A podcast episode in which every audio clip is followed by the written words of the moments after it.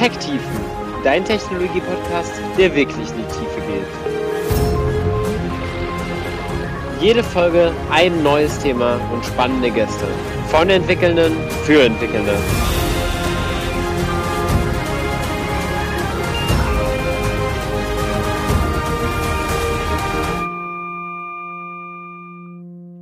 Ja, hallo zur zweiten Folge im Thema rund um Cloud und moderne Infrastrukturen. Und nachdem wir überlegt haben, wie man eigentlich ja seinen lokalen Workload einmal in die Cloud hebt, wollen wir heute darüber nachdenken, okay, mit welchen modernen Architekturparadigmen kann ich dem denn jetzt begegnen, wenn ich es eben richtig machen will? Wenn ich eine coole Architektur möchte, die mir da an der Stelle Arbeit abnimmt und eben hoch verfügbar ist und vielleicht noch viele andere tolle Kriterien erfüllt, über die wir heute reden möchten. Und dafür habe ich zwei sehr kompetente Gäste bei mir. Dafür habe ich zum einen Johannes Scheuermann und zum anderen Christoph Petrosch bei mir. Schön, dass ihr da seid. Ja, hallo. Guten Tag. Genau, Christoph, ähm, fangen wir vielleicht kurz mit dir an. Du hast ja damals schon mal ähm, vor ungefähr einem Jahr mit mir hier die Einführung zu Kubernetes gemacht, so für Entwickler. Ähm, aber trotzdem noch mal kurz deinen Hintergrund. Kommst du zu Kubernetes und Cloud? Äh, wie komme ich zu Kubernetes und Cloud? Einfach durchs aktuelle Projekt. Ähm, beziehungsweise mittlerweile ist fast jedes Projekt, was wir haben, auf irgendeiner Cloud. Sei es eine Public Cloud, On-Premise Cloud. Und wir hatten relativ früh das Problem, dass wir eigentlich ganz viele kleine Services gebaut hatten in Go und die brauchten alle keine ganze VM. Und zu der Zeit kam ungefähr Kubernetes raus. Das war noch, damals noch sehr, sehr äh, kaputt, beziehungsweise äh, sehr hakelig das Ganze. Und darüber habe ich es eigentlich gelernt, weil wir es eingesetzt haben, um unsere Services auf wenige Maschinen zu schedulen. Und so bin ich halt zu Kubernetes gekommen und darüber habe ich mich immer tiefer eingearbeitet. Und Johannes, du bist ja heute auch hier bei uns als echter Kubernetes-Experte, würde ich sagen. Zumindest hast du ein entsprechendes Zertifikat, was das, glaube ich, aussagt. Ach, du das schon auch, Christoph? Ich bin auch Certified Kubernetes Administrator. Okay, habe ich heute hier zwei Certified Kubernetes Administratoren bei mir. Ähm, genau. Wie bist du zum Thema Kubernetes zu Docker gekommen? Was ist dein Werdegang? Meine Reise hat im Prinzip Ende 2014 angefangen. Da habe ich bei Invex angefangen gehabt und hat mich halt relativ früh mit dem Themenbereich Docker beschäftigt, mit äh, Container, Orchestrierung. Und wir hatten halt sehr schnell gemerkt, dass wenn man jetzt einen, einen, einen Container einmal laufen möchte, ist das zwar ganz nett, aber wenn man jetzt irgendwie 100 Container hat, 1000 Container hat und irgendwie auch noch in einer verteilten Umgebung laufen lassen möchte, dann äh, fehlt da noch ein bisschen ähm, Clue-Code, sag ich mal, um das halt irgendwie auch in einer skalierbaren Art und Weise zu machen. Und da sind wir halt Ende 2014 dann auf Kubernetes aufmerksam geworden. Das war so dann die erste große Orchestrierungsplattform, sag ich mal, neben ähm, Apache Mesos. Wir haben uns beides angeschaut und Apache Mesos war uns damals dann doch noch ein wenig zu komplex und hatte auch mehr den Big Data Fokus, sag ich mal. Und darüber haben wir dann eben die Reise mit Kubernetes mitgemacht. Ich konnte dann während meinem Werdegang auch ein bisschen im Quellcode mit rumfuhrwerken. Und einem der Projekte haben wir beispielsweise bei der 1.1 große Bare Metal Cluster aufgebaut. Da war der Christoph auch mit dabei. Das war dann so komplett automatisiert, dass du im Prinzip in einer GitLab CI Pipeline konntest du auf einen Knopf drücken und dann wurde ein neues Kubernetes Cluster ausgerollt. Sprich alles eben komplett ohne Hände. Ähm, also hands-on ähm, war das dann im Prinzip so, du hast eine neue Datei erstellt, wo du bestimmte Parameter für das Cluster vordefinieren konntest und dann hast du einmal drauf gedrückt, hast entsprechend äh, warten müssen. Da das Ganze eben auf Blech läuft, war das nicht ganz so schnell wie in der Cloud. Das heißt, äh, so eine Kiste durchtreten war jetzt halt nicht ein, zwei Minuten, sondern halt eher so fünf bis zehn Minuten, je nachdem, ob zwischendrin noch ein paar Patches eingespielt wurden. Genau, und dann stand am Ende des Tages halt ein neues Kubernetes-Cluster da.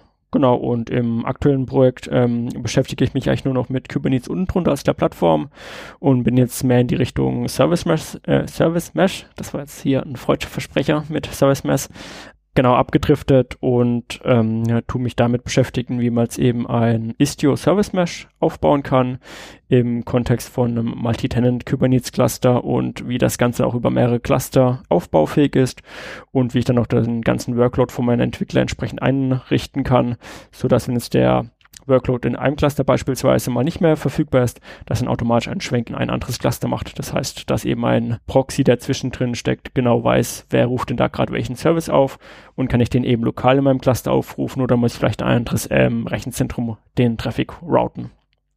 Genau, da sind jetzt gerade schon diverse Fachbegriffe gefallen, in Service Mesh, Kubernetes, das haben wir gerade eben schon angesprochen, aber letztendlich sind das ja alles technische Implementierungen oder Frameworks, die mir helfen wollen, irgendwie meine Software sinnvoll, effizient irgendwo laufen zu lassen.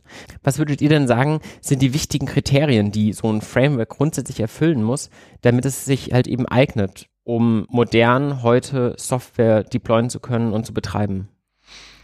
also ich will es erstmal nicht Framework nennen, sondern eher Plattform, wobei es jetzt eine reine Begrifflichkeit ist. Framework ist für mich immer irgendwas, das ich in meine Programmier- oder meine Artefakt dann im, ähm, äh, einbeziehe. Das heißt, keine Ahnung, so ein Spring Boot Framework beispielsweise wäre jetzt das klassische, was man aus der Java- oder Kotlin-Welt kennt. Und rein konzeptionell geht es ja in den Entwicklungen von den letzten Jahren ja darum, dass man ähm, relativ viel Komplexität, sag ich mal, abstrahieren kann. Oder andersrum an, äh, angefangen, Google tut das immer so schön, den Warehouse Scale Computer nennen. Das heißt, gehe jetzt nicht mehr eben so wie früher davon aus, ich habe jetzt ganz viele Racks rumstehen, wo eben entsprechende Server reingeschoben worden sind und irgendjemand wie der Admin früher beispielsweise macht halt ein SSH da drauf, installiert ein paar Sachen dahin, ähm, zieht sich irgendwoher dann de, die Applikation und startet die da beispielsweise sondern die Idee ist eigentlich, dass ich einen Abstraktionslayer zwischen rein schiebe, ähnlich wie es ähm, auf meinem Laptop beispielsweise das Betriebssystem macht. Und ich beispielsweise jetzt beim Programmieren ja auch nicht mehr überlegen würde, okay, ähm, wie kann ich jetzt eben Daten auf meiner Disk abspeichern, auf meinem Device, da interessiert mich auch nicht, ob es ein SSD drunter ist oder eine HDD, sondern ich mache eben einen Betriebssystem-Call, beziehungsweise in meiner Programmiersprache mache ich dann den entsprechenden Call. Und das Betriebssystem tut das eben für mich abstrahieren. Das gleiche ist, im Normalfall mache ich mir auch keine Gedanken, wenn ich jetzt ein multi-threaded Programm schreibe und jetzt sage, das soll auf 8 Threads laufen, mache ich mir keine Gedanken, ob jetzt die 8 Threads auf einer CPU laufen, auf die auf mehrere CPUs verteilt wurden, weil ich äh, Multicore-PC habe beispielsweise, sondern ich sage einfach, ich möchte 8 Threads benutzen und die sollen eben losrechnen. Und ähm, das kann man jetzt von der konzeptionellen Seite eben noch eine Ebene höher schieben und sich jetzt einmal vorstellen, ich habe jetzt ein Kubernetes-Cluster beispielsweise oder eine Orchestrierungsplattform, wenn man es jetzt äh, genereller ähm, halten möchte und nicht direkt in die Implementierung reinsteigen möchte. Und nun habe ich jetzt eben die Möglichkeit zu sagen, okay, ähm, ich habe nun mein Betriebssystem, das jetzt eben äh, auch über mehrere Rechner beispielsweise sich spannt. Und ich kann jetzt eben in äh, einer Orchestrierungsplattform, so würde ich mir das jetzt vorstellen, ähm, eben sagen, ich habe meine Applikation, die soll jetzt zehnmal laufen beispielsweise, das wären meine zehn Threads im Prinzip und kann dann im Optimalfall auch noch bestimmte Parameter mitgeben, wie ich weiß, dass meine Applikation immer 8 GB RAM braucht zum Laufen und zwei CPUs, dann kann ich das mitgeben und dann die äh, Komponente, die eben für das Verteilen benötigt wird, das ist dann häufig eben ein Scheduler, weiß dann eben genau, wo gerade in meinem Cluster eben beispielsweise Ressourcen frei sind und kann da meine Applikation entsprechend hinsetzen. Ähnlich wie es eben auch der Linux-Scheduler oder eben der Unix-Scheduler im Mac-Bereich oder im Windows gibt es ja auch einen Scheduler, eben das für mich übernehmen würde. Das heißt, ich gebe nur Hinweise, und wie das dann eben umgesetzt wird, ist dann für mich am Ende des Tages als Anwender ähm, eigentlich egal, weil ich eigentlich nur möchte, dass meine Applikation läuft. Dieses klassische Lichtschalter-Syndrom, ja. Ähm, ich komme irgendwo rein und ich drücke einfach nur, okay, ich möchte Licht haben oder vielleicht möchte ich es auch feingranularer haben, vielleicht habe ich einen Dimmer, wo ich irgendwie auswählen kann, wie hell möchte ich es denn, aber ich kapsel halt eben weg, was da an Technik dahinter steckt und gebe halt nur noch den User-Input quasi rein, das, was, was ich raushaben möchte, in unserem Fall wahrscheinlich halt eben wie CPU-Kerne, RAM, Speicheranforderungen, irgendwie sowas, Mindestanforderungen an Geschwindigkeit, aber das halt eben es einfach zu bedienen ist, Usability. Genau, das wäre so meine Endidee oder das sollte das Ziel einer von jeder Plattform sein, dass man eben als Anwendungsentwickler gerade oder als Application Operations, je nachdem, wie man da in manchen klassischen Betrieben da die, die ähm, äh, Grenzen zieht, sag ich mal, ähm, halt einfach die Plattform benutzen kann, ohne mir Gedanken zu machen, was passiert da unten drunter. Gerade beim Beispiel mit äh, Cloud, das hier vorher schon häufiger genannt hast, ich mache mir auch keine Gedanken mehr, wie ich jetzt die Google Cloud Plattform benutzen kann oder eben den AWS-Dienst, also Amazon Web Services. Also ich mache mir keine Gedanken, wie die das implementiert haben, sondern ich möchte einfach sagen, hier, ich habe XVMs und das passiert halt einfach in der Plattform dann. Genau, und ganz wichtig vielleicht auch noch bei Cloud und modernen Plattformen für mich ist, dass du es quasi über eine API steuern kannst, damit du deine Workflows auch automatisieren kannst. Weil wenn ich jetzt eine Plattform bereitgestellt bekomme, in der ich quasi ganz klassisch wie auf dem PC einfach meine in irgendwelchen Klickfaden irgendwas zusammenklicke, das ähm, mag einfach sein. Ich habe das Lichtschalter-Syndrom, ich klicke mich durch meine Schalter und habe dann irgendwann ein Licht, was so leuchtet, wie ich haben möchte. Aber wenn jetzt irgendwer hingeht und alle Licht Lichterschalter nachts verstellt und ich wiederkomme, weiß ich nicht, wie sie waren, oder ich habe es mir aufgeschrieben und mhm. muss dann händisch wieder nachvollziehen. Aber eigentlich möchte ich dann hingehen und sagen, stell mir diesen Zustand, den ich irgendwo äh, abgelegt habe, einfach wieder her automatisch. Weil so kann ich dann auch äh, Workflows automatisieren, wo dann ein Entwickler einfach sagt, hier ist mein neuer Code, baue ihn neu und verteile ihn neu auf den Cluster mit den Parametern, die wir vorher schon hatten. Und das soll eigentlich im Best Case möglichst automatisiert passieren, sodass auch reproduzierbar ist. Genau, das wäre jetzt der erste Schritt, ist die API ähm, die schon angesprochen wurde. Der wirklich zweite wichtige Kernpunkt davon ist dann eigentlich auch noch, wie die API umgesetzt ist. Es gibt ja zwei bekannte Programmierparadigmen, sag ich mal. Der, der eine Ansatz ist ja dieser Imperative, das heißt, ich tue aktiv mein Programm-State eben irgendwie beeinflussen. Und der andere Ansatz ist eben dieser deklarative Ansatz. So der Klassiker dabei ist, den man meistens hört, ist Prolog. Ähm, hat wahrscheinlich schon jeder, der irgendwie äh, ein Informatikstudium hat, einmal durchleben dürfen, diese nette ähm, Logik-Programmiersprache. Äh, ähm, das Konzept beim deklarativen Ansatz ist relativ einfach. Oder es gibt einen anderen Begriff für den deklarativen Ansatz, der heißt dann im Englischen Intent Base. Den finde ich sogar fast noch besser als äh, deklarativen Ansatz. Und was einfach bedeutet, ich sage dem Programm nicht mehr, wie es was lösen soll, sondern ich sage einfach nur noch, was es machen soll. Also im Sinne von, ich möchte beispielsweise, dass meine Applikation zehnmal im Cluster läuft. Und wie das dann umgesetzt wird, ist mir als Anwender von dieser Plattform mir eigentlich meistens egal. Das soll halt einfach mal hier die Plattform machen. Ich gebe dir vielleicht noch ein paar Notizen mit, also so ein paar Hinweise mit hier, soll vielleicht auch schön verteilt werden, nicht alles auf einem Knoten, wegen Ausfallsicherheit wäre das irgendwie blöd. Aber ansonsten die wirkliche Umsetzung ist mir als Anwender erstmal egal. Und der wirklich Vorteil von dem deklarativen Ansatz ist am Ende des Tages eben genau das, was Christoph schon gut beschrieben hatte.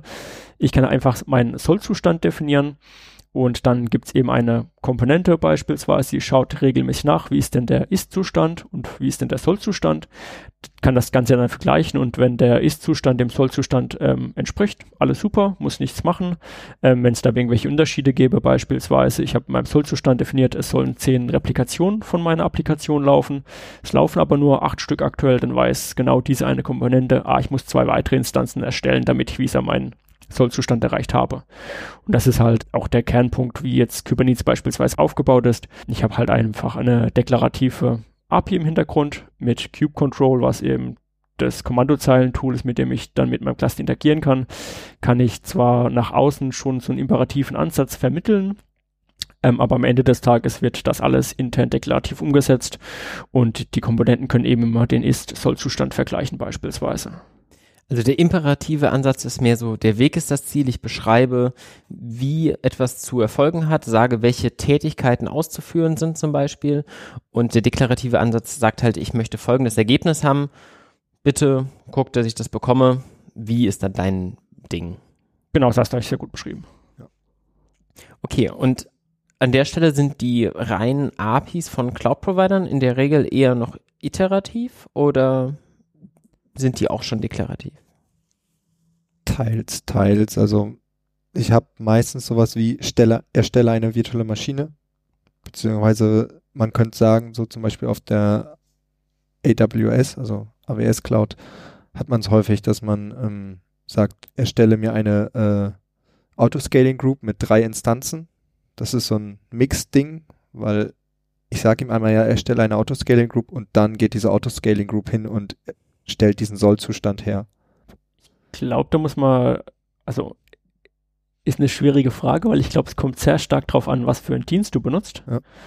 Ähm, Gerade wenn du eben mehr in die Richtung Plattform as a Service gehst, also relativ weit hoch oder Software as a Service, dann glaube ich, sind die APIs schon eher tendenziell deklarativ gebaut. Ähm, wenn du halt unten auf dem Infrastrukturlayer bist, dann sind sie dann meistens doch eher noch ähm, imperativ geschrieben. Ähm, gibt bestimmt seine Gründe dafür. Meistens kann man aber sich da dann behelfen, indem man irgendwie äh, entsprechende Tools wie jetzt ähm, Terraform, was ihr wahrscheinlich schon in der Folge vorher mal besprochen habt, ähm, benutzen kann, um sich dann da zumindest äh, zu helfen damit. Ähm, oder wenn man beispielsweise einen etwas moderneren Ansatz äh, benutzen möchte und nicht Terraform benutzen möchte, könnte man eben auch sowas wie Pulumi benutzen, was mehr oder weniger die ähnlichen Vorteile von Terraform bringt, nur eben jetzt auch noch den Vorteil hat, dass ich auch eine richtige Programmiersprache benutzen kann. Ähm, da gibt es auch reine Tools von AWS. Ich glaube, bei AWS heißt das CDK. Ähm, Cloud Developer Kit. Ähm, Google hat auch etwas rausgebracht. Ähm, den Namen habe ich allerdings vergessen, wo ich jetzt eben direkt im Quellcode auch definieren kann, wie soll meine Infrastruktur aussehen weil gerade mit dem ganzen Cloud-Trend merkt man ja, dass auch immer mehr die ganzen Infrastrukturthemen übergehen in ähm, Infrastructure as Code, heißt es ja so schön. Ähm, meistens ist es dann Infrastructure as YAML äh, oder as HCL, also die HashiCorp Configuration Language. Ähm, aber da gibt es jetzt auch Trends hin, dass man dann doch richtige Programmiersprache benutzen kann, sei es jetzt Go, Python oder JavaScript, wo ich dann auch entsprechende Unit-Tests oder auch Integrationstests schreiben kann beispielsweise oder auch die gewohnten äh, IDE-Integrationen, sag ich mal, benutzen kann, die man teilweise vielleicht doch vermisst bei anderen Sachen. Das heißt, da ist jetzt dann doch schon der Trend hin in äh, Infrastructure as Real Code und nicht eben so als YAML oder HCL oder JSON oder was auch immer man da als ähm, Konfigurationssprache missbrauchen mag. Ja, interessant. Also genau, ähm, da einmal der Verweis auf Folge 7, Infrastructure as Code, da besprechen wir halt eben auch den Unterschied zwischen einem deklarativen und einem iterativen Ansatz mit Terraform. Aber Polumi habe ich zum Beispiel noch gar nicht gehört. Du sagst, da hat man eine, wirklich eine Programmiersprache zur Verfügung. Was für eine Programmiersprache basiert das Ganze? Genau, also Polumi ähm, bietet mehrere SDKs. Ich glaube, offiziell supporten sie TypeScript. Kannst auch JavaScript benutzen, wenn du sagst, äh, Typisierung ist was für Schwache. Ähm, ich meine, testen muss man ja auch nur, wenn man Fehler macht. Ähm, ansonsten gibt's noch Go beispielsweise oder Python als Unterstützung. Wobei ich jetzt rein ähm, von meiner Perspektive her Go irgendwie ausklammern würde, weil Go ja dann doch schon mehr in die Richtung objektorientierte Programmiersprache geht. Äh, ist jetzt keine richtige objektorientierte Programmiersprache, aber du musst halt vergleichsweise noch viel Boilerplate schreiben, wenn man das jetzt mit, mit Python vergleicht oder mit TypeScript, wo du halt einfach so eine richtig schöne, hübsche ähm, Skriptsprache hast, wo du sagen kannst, hier erzeugt mir fünf Replikas beispielsweise und dann fluppt es einfach. Und ich muss jetzt eben nicht noch eine Main-Methode außenrum schreiben und sonstige Sachen, sondern ich habe einfach einen kleinen kompakten Code, den ich da unterschreiben kann. Das andere ist bei Polomi, ich habe es mir angeschaut, ähm, insbesondere bei Go hat noch nicht so viele Provider. Also bei Polomi hast du den vielleicht inhärenten Nachteil, jeder Cloud-Provider muss für die entsprechende Sprache auch verfügbar sein. Bei Terraform war es so, du hast einmal einen Cloud-Provider für Terraform geschrieben, fertig. Also ein Provider an der Stelle heißt quasi AWS stellt ein Toolkit zur Verfügung in, über Terraform, worüber man dann halt irgendwie AWS zum Beispiel ansprechen kann. Und für Polumi braucht man das wirklich für jede der Sprachen einzeln. Genau. Bei Terraform brauchst du das auch wobei Terraform ja nur Go kann. Also im Prinzip kannst du das in so drei Teile schneiden, sag ich mal. Der erste Teil wäre jetzt eben deine Kommandozeileninterface, heißt jetzt eben Terraform beispielsweise oder Pulumi in dem Falle. Der zweite Teil ist dann eben die Übersetzung von deiner von einem Pulumi-Code, von einem Terraform-Code beispielsweise in die entsprechenden ähm, Cloud-Calls. Ähm, bei Terraform ist eigentlich der Vorteil, dass es mittlerweile so der Platz, äh, Platzhirsch ist, würde ich mal behaupten, was man so antrifft. Das heißt, man hat halt einmal in Go sein Terraform-Plugin für den Cloud Provider X geschrieben. Da sind sogar mittlerweile sehr viele Cloud Provider, die da aktiv am Code entwickeln. Ähm, und lustigerweise gibt es dann teilweise in Terraform die Features, bevor es die dann eben in dem Cloud Provider eigenen ähm, Skripten gibt, AWS ist da so ein Beispiel, die sind da teilweise mit ihr CloudFormation Code langsamer als mit Terraform.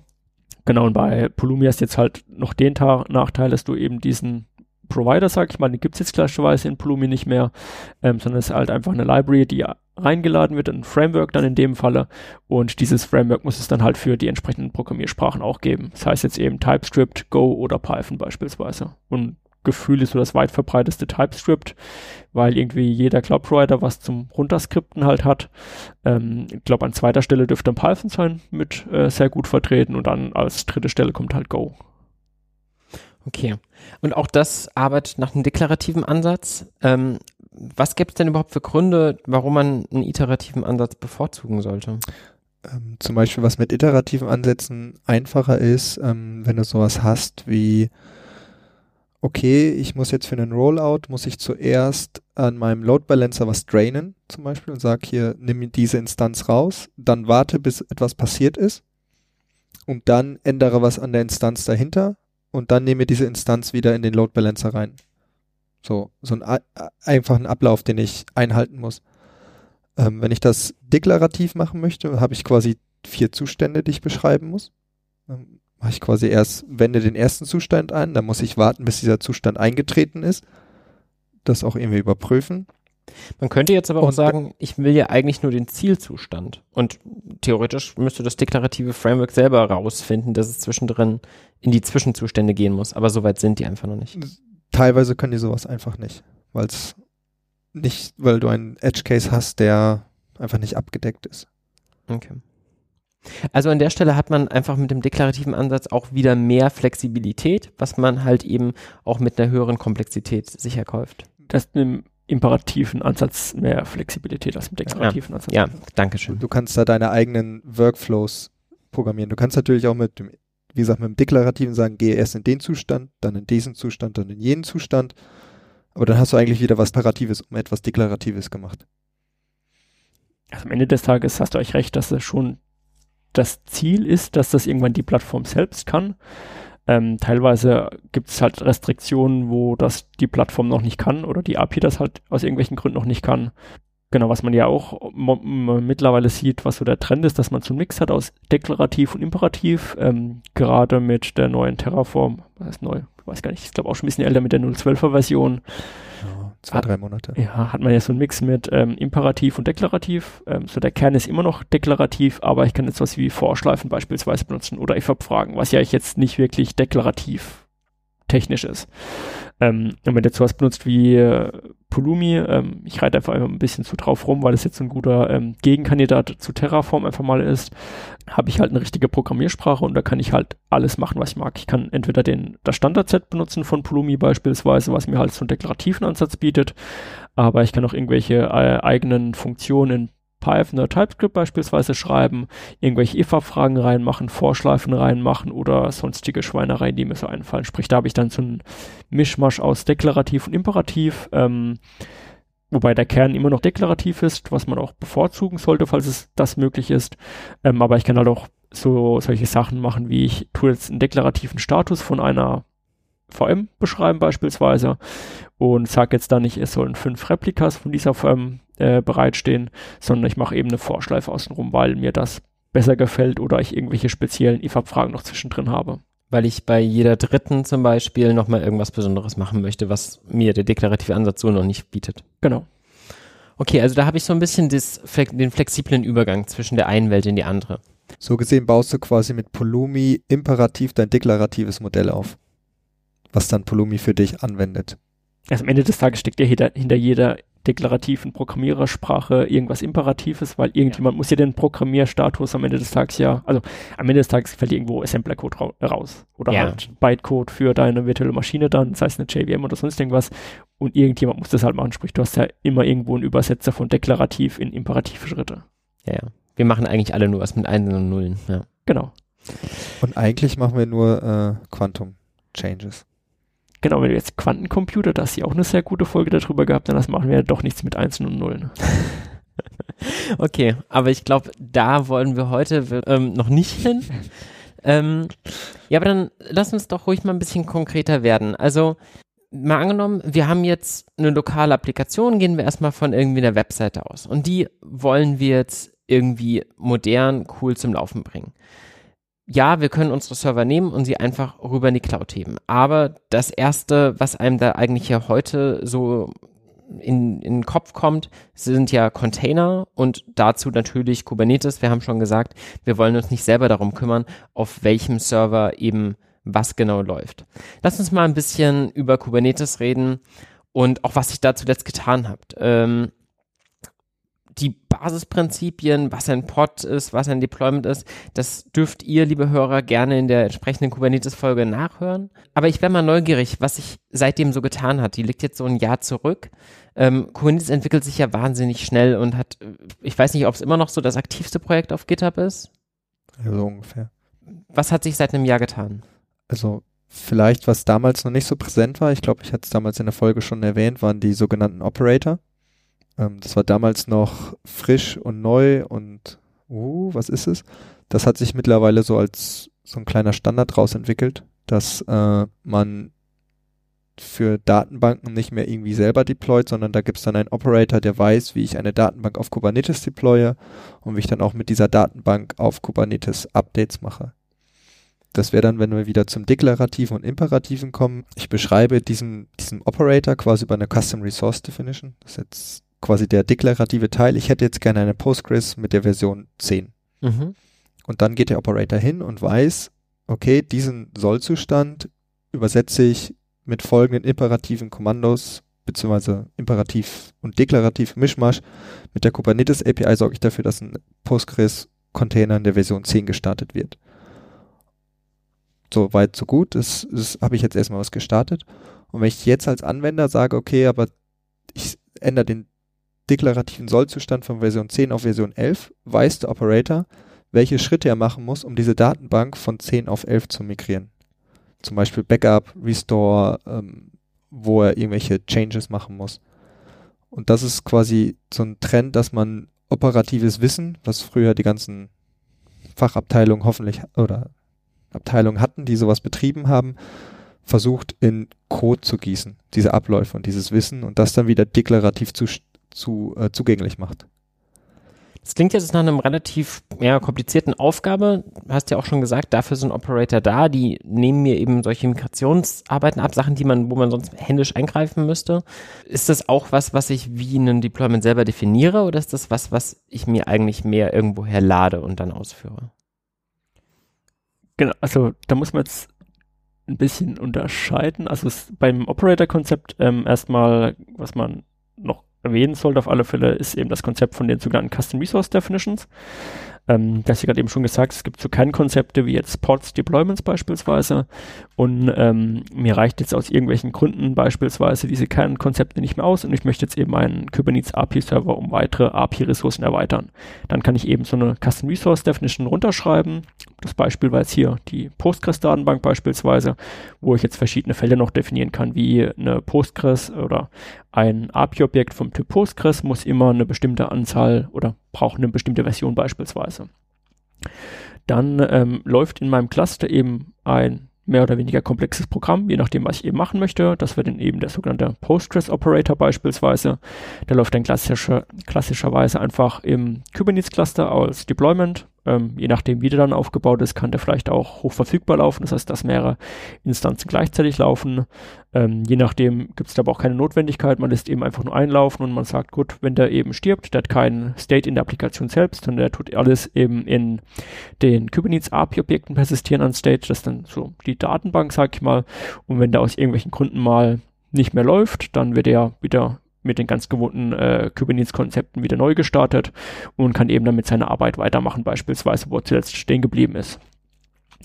Und ähm, dieser Operator beispielsweise schaut sich dann alle Custom Resources, das sind dann im Prinzip ähm, Instanzen von meiner Custom Resource Definition. Das heißt, er schaut sich alle Custom Resources vom Typ Postgres an, kriegt auch alle Änderungen mit beispielsweise. Wenn ich jetzt eine neue anlegen würde als Anwender, dann ähm, merkt er, dass ah, es gibt eine neue Postgres ähm, Custom Resource beispielsweise und würde entsprechende Schritte dann äh, machen und würde am Ende des Tages auch wieder ähm, einfach Deployments oder Stateful Sets beispielsweise anlegen, würde entsprechende Pest Volumes vielleicht anlegen, würde im Kubernetes vielleicht einen entsprechenden Job erstellen, der eben dieses Backup durchführt, der das Backup ähm, für einen bestimmten Zeitraum an irgendeinen persistenten ähm, Storage hinschiebt und eben dann die Migration durchführt und danach das Backup wieder einspielt. Ähm, aber am Ende des Tages ähm, all the way äh, down äh, Turtles, sprich am Ende des Tages hast du Schildkröten von Schildkröten von Schildkröten, wieder das äh, nette, äh, lustige Sprichwort gibt. Ähm, also am Ende des Tages benutzt halt so ein Operator auch nur Primitiven von Kubernetes wieder. Das heißt, am Ende des Tages ist halt eine Postgres-Datenbank auch wieder nur ein ähm, Deployment oder ein Pod beispielsweise oder ein Stateful Set. Okay, und in welchen Fällen brauche ich das dann, dann, wenn die Migrationen dazwischen relativ kompliziert sind? Ja, einerseits, wenn sie kompliziert sind, das andere ist halt, du ähm, abstrahierst halt programmatisch dieses Wissen, wie ich es mache. Ich sage ihm einfach, ich hätte jetzt gerne ein Update und er weiß, mhm. wie das zu tun ist. Ich muss nicht das Changelog lesen und eventuelle manuelle Schritte tun, sondern dieser Operator hat mein das Wissen einprogrammiert. Ich, ich Transfer ist quasi wirklich dieses Infrastructure as Code, mein Infrastrukturwissen, wie ich sie betreibe und was ich damit mache, ähm, schiebe ich jetzt in den Kubernetes-Cluster rein. Ich will da gar nicht die ganze Zeit so drauf rumreiten, aber wieder der Shift von iterativ zu deklarativ eigentlich. Zum einen das, zum anderen geht's jetzt auch sehr stark in die Richtung, ähm, wie man ja so schön sagt, API-driven. Ähm, dort ist vielleicht früher irgendwie ein Datenbankteam, ähm, dem musstest du halt in irgendeinem Ticket-Tooling halt sagen, hallo liebes Datenbankteam, ich hätte gerne ein Postgres-Cluster mit zwei Instanzen in der Version XY, ähm, brauche dafür vielleicht noch, keine Ahnung, Adminrechte, damit ich hier auf meinen Tabellen lustige Sachen machen kann. Ähm, und dann habe ich halt mal, keine Ahnung, je nachdem wie die SLAs eben vom Datenbankteam waren, vielleicht mal so zwei, drei Tage gewartet. Dann habe ich eine Datenbank oder mein Postgres-Cluster bekommen. Im Optimalfall habe ich an alles gedacht. Ansonsten war es ein bisschen Ticket-Ping-Pong hin und her, weil dann nochmal Rückfragen kamen.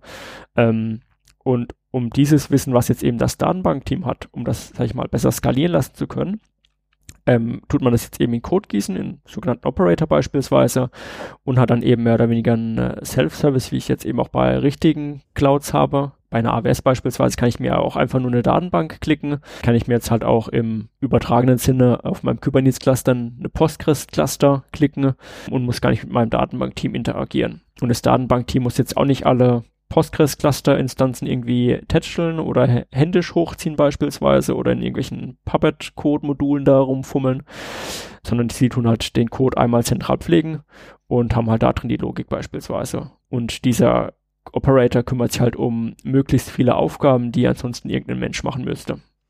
Geht es da real auch wirklich nur um Datenbanken oder gibt es da noch andere griffige ähm, Anwendungsfälle für? Da gibt es noch ganz viele weitere ähm, Anwendungsfälle. Ähm, ich finde, wenn ich ehrlich bin, auch den Operator-Begriff ein wenig ungeschickt gewählt. Ähm, den hat Chorus, also mittlerweile Red Hat, mittlerweile IBM. Ähm, das muss man jetzt als IBM-Fan einfach mal ausdrücken. Ähm, ich finde den Begriff Controller eigentlich viel besser, weil am Ende des Tages heißt ja auch die Komponente im Kubernetes-Cluster, also der Controller-Manager ja genau die Komponente, die das eben macht, wo das für die Kernkomponenten implementiert. Das heißt, er vielleicht immer Soll- und Ist-Zustand und macht dazwischen eben bestimmte Schritte, um diesen Zustand zu erreichen. Und so der, der erste Use Case war dann eben beispielsweise das mit den Datenbanken. Da gibt es noch ganz viele andere Use Cases, wie, das heißt, ich benutze jetzt die Custom Resource Definition, um irgendwas anderes zu implementieren. Ähm, wenn wir dann später Was mal. Was ist denn irgendwas? Du könntest zum Beispiel, wenn du jetzt Richtung Machine Learning gehst, gibt es Frameworks, wo du sagst, ich hätte jetzt gerne einen Trainingsjob, das sind meine Eingabedaten, das ist mein Modell irgendwie soll das jetzt trainiert werden. Und dann gäbe es einen Operator, der dann daraus entsprechende Pods schedult mit dem entsprechenden Software drauf und das macht, bis es durchgelaufen ist. Mhm. So kann ich dann auch meine internen Workflows zum Beispiel als Operator abbilden. Das ist auch wirklich, also ein Prozess ist darüber abbildbar. Genau, also ein konkretes Beispiel in dem Projekt, wo ich jetzt aktuell drin bin, ähm, da es ein zentrales IPAM, sprich ein IP Address Management. Das heißt, man muss da irgendwo noch ähm, aktiv DNS-Einträge machen, äh, muss irgendwo eine, sich eine IP-Adresse reservieren, beispielsweise, wenn man möchte, dass eben die IP-Adresse dann irgendwie zentral im Unternehmen erreichbar ist. Ähm, und das war halt früher ein manueller Schritt, der gemacht äh, wurde, bevor ich eben den Service dann in meinem Kubernetes-Cluster deployed habe. Und mittlerweile gibt es eben einen IPAM-Operator da drin im Cluster. Das heißt, dass ich mir als Team selbst eben meine IP-Adressen dynamisch ähm, reservieren lassen kann. Das heißt, auch da habe ich halt die, die Ticketschlacht wieder vernichtet und es gibt jetzt eine API beispielsweise, die das überprüft. Das, das andere, was es noch gibt, ist, ich glaube, Argos heißt das für CI-CD-Jobs ich deklariere meine CI-CD-Jobs quasi als Kubernetes-Ressource und dieser Controller macht daraus meine einzelnen Jobs, genau, dann da laufen. Genau, die gibt es auch von, ähm, ich glaube, Red Hat hatte das mal gestartet, eine ganz spannende Seite eigentlich, ähm, wo ganz viel beschrieben wird, ähm, wer diesen Controller-Ansatz benutzt ähm, oder implementiert. Ähm, das war dann schon eine relativ lange Reihe an Leuten, die das benutzen. Ähm, so ein berühmtes Beispiel auch ist dann der sogenannte Third Manager, der wurde initial von Zalando entwickelt, glaube ich. der ist mittlerweile eben im offiziellen Kubernetes 6 Repo, was bedeutet, es ist ein offizielles Kubernetes Projekt. Ähm, und damit vereinfache ich mir eigentlich am Ende des Tages, wie meine Zertifikate erstellt werden. Das heißt, ich muss jetzt nicht vorher irgendwie hingehen und muss mit Let's Encrypt äh, rumfriemeln oder mit meinem internen ähm, Zertifikatsmanagement, sondern ich sage meinem Kubernetes Cluster einfach, ich möchte ein Zertifikat für meinen Service XY, ähm, normalerweise gekoppelt mit einem Ingress beispielsweise, weil der einen Hostnamen braucht Sag also für mein äh, für meine Domäne test.local möchte ich gerne ein Zertifikat und der Cert Manager würde das dann für mich im Hintergrund einfach machen. Aber der braucht doch dann trotzdem eine Authority, die gegen die er geht. Also er würde dann trotzdem gegen Less Encrypt irgendwas gehen, aber er, er, er macht, macht das, das Handling für mich. Ja. Genau. Mhm. Also Cert Manager kann mittlerweile auch noch mehr Authorities im Hintergrund. Also darüber könntest du sogar abstrahieren und sagen, auf Dev gehen wir mal gegen Let's Encrypt und auf Prod holen wir uns irgendwo anders das Zertifikat her aber der Entwickler sagt, ich will ein Zertifikat. Wie du da dran kommst, ist mir egal. Und das ist so dieses Konzept vom Controller. So, ich habe, der Controller wird typischerweise von wem betrieben oder programmiert, der halt Domainwissen hat mhm. und stellt sein Domainwissen darüber anderen Teams zur Verfügung. Die können dann imperativ sagen, was sie gerne hätten und müssen nicht demjenigen ein Ticket erstellen. Sie können deklarativ sogar sagen. De genau, sie können deklarativ sagen, was sie haben wollen. Cool, ja. Ja, ähm, klingt nach einer guten Innovation an der Stelle. Was gibt es denn sonst? Hat sich sonst noch was getan, außer den ähm, Controllern? Genau, also im Kubernetes-Kern selbst wird es langsam nicht mehr so spannend, sag ich mal. Ähm, was man da jetzt gemacht hat in den letzten äh, ein, zwei Jahren auf alle Fälle, war viel Aufräumarbeiten. Ähm, selbst wenn das Projekt ja noch relativ jung ist mit seinen fünf Jahren, ähm, gibt es doch schon einiges an Technical Depths. Man hat eben angefangen, das Ganze in, äh, ich sage jetzt mal, wohldefinierte API-Schnittstellen rauszurefactoren. Das heißt, die Idee ist eben, ähnlich wie man das mit dem Operator-Ansatz schon hat, dass man die, die API beispielsweise als zentrale Beschreibungsschnittstelle benutzt und ich kann dann über wohldefinierte Schnittstellen, wie beim Netzwerk wäre das eben das sogenannte Container Network hier in eine Network Interface, ähm, kann ich eben beliebigen Netzwerkprovider reinstecken. Das heißt, ich kann jetzt sagen, ich möchte X oder Y oder Z und welches ich davon eben benutze, ist egal, die müssen halt einfach nur diese Schnittstelle sprechen können. Das gleiche gibt es jetzt mittlerweile für Container Runtimes, da heißt das eben CRI, wie Container Runtime Interface und zumindest in der Theorie, äh, wir sind leider noch nicht ganz so weit im Kubernetes-Kurs, dann egal, ob ich jetzt Docker benutze, Containerd benutze, Cryo benutze, Con Keta-Containers oder Napla-Containers oder was es da sonst noch alles hin und her gibt, was die hier in dem Container-Ökosystem gibt. Ähm, oder eben das gleiche dann auch für Storage. Da gibt es dann das sogenannte Container Storage Interface, auch CSI genannt. Und man ist auch mittlerweile dabei, ähm, die ganzen Cloud-Provider rauszuschneiden aus dem Kubernetes-Bauch. Das soll bis 1.17 fertig sein, das Rausschneiden, ähm, weil man einfach bisher die ganzen ähm, Cloud Provider auch mit im Kubernetes Core ausgeliefert hatte, was halt für Leute, die auf dem Bare Metal laufen beispielsweise irgendwie schwachsinnig ist, weil ich habe da ja keinen Cloud Provider, brauche ich auch nicht.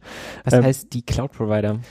Genau, ähm, in meinem Kubernetes Cluster beispielsweise gibt's ähm, Cloud Provider ähm, Integration. Ähm, das bedeutet, wenn ich jetzt einen Service von einem Typ Load Balancer erstellen würde, würde das mir auf der entsprechenden Cloud, wenn ich die entsprechenden Credentials habe, ein Load Balancer erstellen. Mhm. Oder ich kann auch eben über ähm, das Container Storage Interface, da gibt es jetzt dann Überschneidungen, sag ich mal, zu dem CSI, ähm, äh, sagen, ich möchte ein Volume mit einem Terabyte und das wird dann eben im Hintergrund in der Cloud für mich erzeugt. Mhm. Und der Code war halt aktuell im, im Core drin und der war überall mit ausgeliefert, egal ob ich auf dieser Cloud war oder nicht. Und das versuchen sie jetzt rauszuziehen. Einerseits, um halt den, den Leuten nur das zu liefern, was sie wirklich brauchen. Das andere ist halt, wenn du es wirklich durchziehst, kommt ein neuer Cloud-Provider irgendwie und dann muss er irgendwie den Code in den Core reinbekommen. Nee, klar, macht schon Sinn, und, dass das irgendwie du musst halt, liegt. Und du musst halt Sicherheitspatches und sonstige Sachen halt auch immer wieder in den Kubernetes Core mit reinbringen. Das war so das, das Kernproblem. Genau, ansonsten was ganz spannend ist, ähm, dass einige der Kernkomponenten aktuell refactored werden. Ähm, beispielsweise gibt es sehr große Performance-Issues bei sehr großen Clustern. Sprich, wir reden hier von Clustern mit über 5000 Knoten, ich glaube mit über 10.000 Services und 100.000 Pods. Ähm, sprich, nicht das, was man unbedingt jeden Tag sieht. Habe ich am Schreibtisch. Ja, wenn nicht. Ähm, Genau, weil da ähm, hat man eben gemerkt, dass initial, wie man die, das Konstrukt von Service und Endpoints ähm, implementiert hat, ja, ist einfach die Idee, dass hinter einem Service steckt immer eine Reihe von mehreren Endpoints ähm, und die werden dann in dem Cluster geload balanced über den sogenannten Q-Proxy. Und da hat man eben gemerkt, okay, wenn ich jetzt irgendwie ähm, 100.000 Endpoints habe in meiner Liste, ähm, war die aktuelle Implementierung so, wenn ich einen einzigen Endpoint austausche, muss ich eben alle 100.000 Endpoints einmal hin und her schicken im Netzwerk, was bedeutet, ähm, das Ganze wird dann multipliziert, weil mein API-Server ja mit allen Q-Proxys auf allen Knoten reden möchte, sprich mal 5000 dann in dem Falle. Und man hat halt gemerkt, mit dem aktuellen Ansatz ähm, tue ich halt da ein Datenvolumen von mehreren Gigabyte ähm, rein beim Austauschen von diesen Endpoints ähm, erzeugen und hat gemerkt, okay, es ist sinnvoller eben das in mehrere kleine Scheiben zu schneiden, sogenannten Endpoint Slices und dann wird eben nur noch ein kleiner Slice ausgetauscht, sprich, das sind dann nur noch 100 Endpoints, was zu einer besseren Performance gerade bei so großen Clustern führt. Genau, oder was jetzt auch in 1.16 endlich reinkommen wird, ähm, ist dann der IP oder der Dual-Stack Support. Das heißt, meine Cluster können jetzt nicht nur entweder IPv4 oder IPv6 reden, sondern sie können jetzt dann beides reden, sprich IPv4 und IPv6. Auch wenn IPv6 natürlich mit seinen über 20 Jahren alten ne, bestimmt keine Zukunft mehr hat, wie das ja. Internet. Also sowas Altes würde ich nicht einsetzen wie IPv6. Ja, das wird 4 ist viel kleiner und viel jünger. ja, schauen wir mal, ob sich das irgendwann nochmal wirklich durchsetzt. Aber gut, da haben wir jetzt schon mal echt einen großen Abriss bekommen, über was sich in Kubernetes so getan hat. Ähm, man hat auch das Gefühl, war ja noch gar nicht fertig eigentlich. Haben, okay, haben wir noch irgendwas wirklich unbedingt Wichtiges vergessen, was, was noch unbedingt erwähnenswert ist? Genau, ich glaube, was einen sehr großen Einschlag noch gemacht hat letztes Jahr, ähm, was dann auch mit dem ganzen Themenbereich Service Mesh äh, einhergeht, ähm, war dann Knative. Mit Knative hat man probiert, ähm, ja doch probiert oder teilweise auch gelungen, ähm, eine Abstraktionsschicht nochmal auf dem Kubernetes-Cluster aufzubauen, so dass ich dann eben, ähm, ähnlich wie ich jetzt meine Plattform auf dem Kubernetes-Cluster aufbauen kann, kann ich jetzt eben eine Serverless-Plattform auf einem Kubernetes-Cluster aufbauen. Da gibt es schon verschiedene Lösungen, ähm, sowas wie OpenFast beispielsweise, die sind ein bisschen leichtgewichtiger. Ähm, und bei Knative war eben die Idee, dass ich über ganz viele Custom Resource Definitions und entsprechende Controller eine Serverless-Plattform aufbauen kann, dass meine Entwickler dann eben darauf entsprechend interagieren können. Und ich glaube, was dann eine Serverless-Plattform ist, da kommen wir dann später nochmal drauf zu sprechen. Das andere, was vielleicht noch seit einem Jahr sehr stabil geworden ist, glaube ich, die Windows-Integration. Die war damals noch sehr experimentell, die ist mittlerweile halbwegs stable. Ich habe sie noch nie eingesetzt. Seit 1.14 ist sie GA. Also sie ist stabil, ähm, nur schlecht dokumentiert, weil es gefühlt entweder keiner benutzt oder keiner, also oder die Leute, die es benutzen, schreiben keine Doku. Um es auf Windows-Server laufen zu lassen. Genau, wobei man da die Fußnote noch ähm, erwähnen muss, ähm, damit ich einen Windows-Cluster laufen lassen kann, brauche ich trotzdem immer noch einen Linux-Server mindestens, weil die API-Server nicht auf Windows gebackportet werden. Ein Hintergrund ist, ähm, dass es ja den etcd gibt von meinen Master-Komponenten, das hier da der verteilte Key-Value-Store und der läuft aktuell nur unter Linux beispielsweise oder unter Unix wahrscheinlich. Nur falls es Leute gibt, die Windows gerne machen oder machen müssen.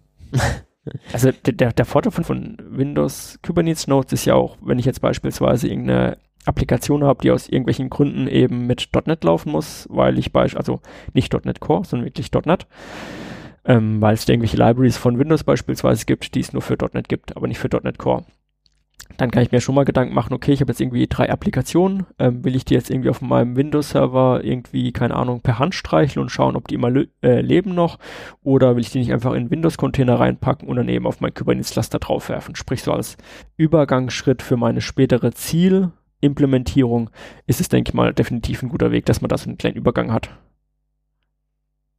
Okay, dann habe ich es noch nicht ganz verstanden. Ähm, das heißt, es geht nicht um die Server, auf denen das ganz real läuft, sondern dass ich einen Container mit Windows vom Prinzip her in mein Kubernetes schmeißen kann. Sowohl als auch. Also damit du Windows-Container laufen lassen kannst, brauchst du unten drunter einen Windows-Server.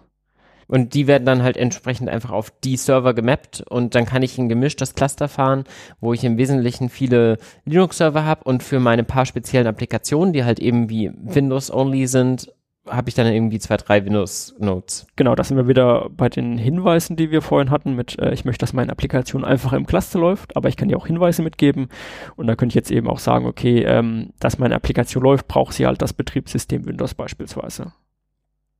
Also ist nochmal ein extra Flag, nicht nur sowas wie normale Labels, über die ich das äh, steuere. Flags jetzt nicht, sondern Labels, genau. Ja. Ähm, also okay. per Default, wenn jetzt ein ähm, sogenanntes Kubelet, was ja die Node-Komponente ist, ähm, dem Cluster joint, dann ähm, propagiert er schon einige Betriebssysteminformationen mit, ähm, beispielsweise was für ein Kernel habe ich aktuell, äh, aktuell installiert, ähm, was für eine Architektur habe ich, ähm, sprich habe ich jetzt irgendwie einen ARM noch mitlaufen beispielsweise, habe ich nur ein äh, x64 laufen oder auch was für ein Betriebssystem-Typ habe ich, wie jetzt Linux oder äh, Windows. Mehr gibt's glaube noch nicht. Genau, und darüber über so ein Label kann ich dann eben genau sagen, meine Applikation darf jetzt nur auf Knoten laufen, die eben vom Typ Windows sind. Jetzt wollen wir heute eigentlich nicht nur über Kubernetes reden, deswegen würde ich da mal einen kleinen Cut machen. Du hast gerade, Johannes, schon zwei andere Begriffe in den Raum gestellt. Das eine war Serverless und das andere ist ein Service Mesh. Auch wenn die jetzt ähnlich sind, sind es ja, glaube ich, ganz unterschiedliche Dinge. Wahrscheinlich ist das leichtgewichtigere, stelle ich mir zumindest erstmal so vor, ein Serverless-Dienst. Schließlich hat er ja keinen Server. Das klingt jetzt erstmal für mich nach sehr einfach. Was hat es denn mit Serverless auf sich? Genau, also bei Serverless gibt es in meinen Augen aktuell zwei verschiedene Ansätze.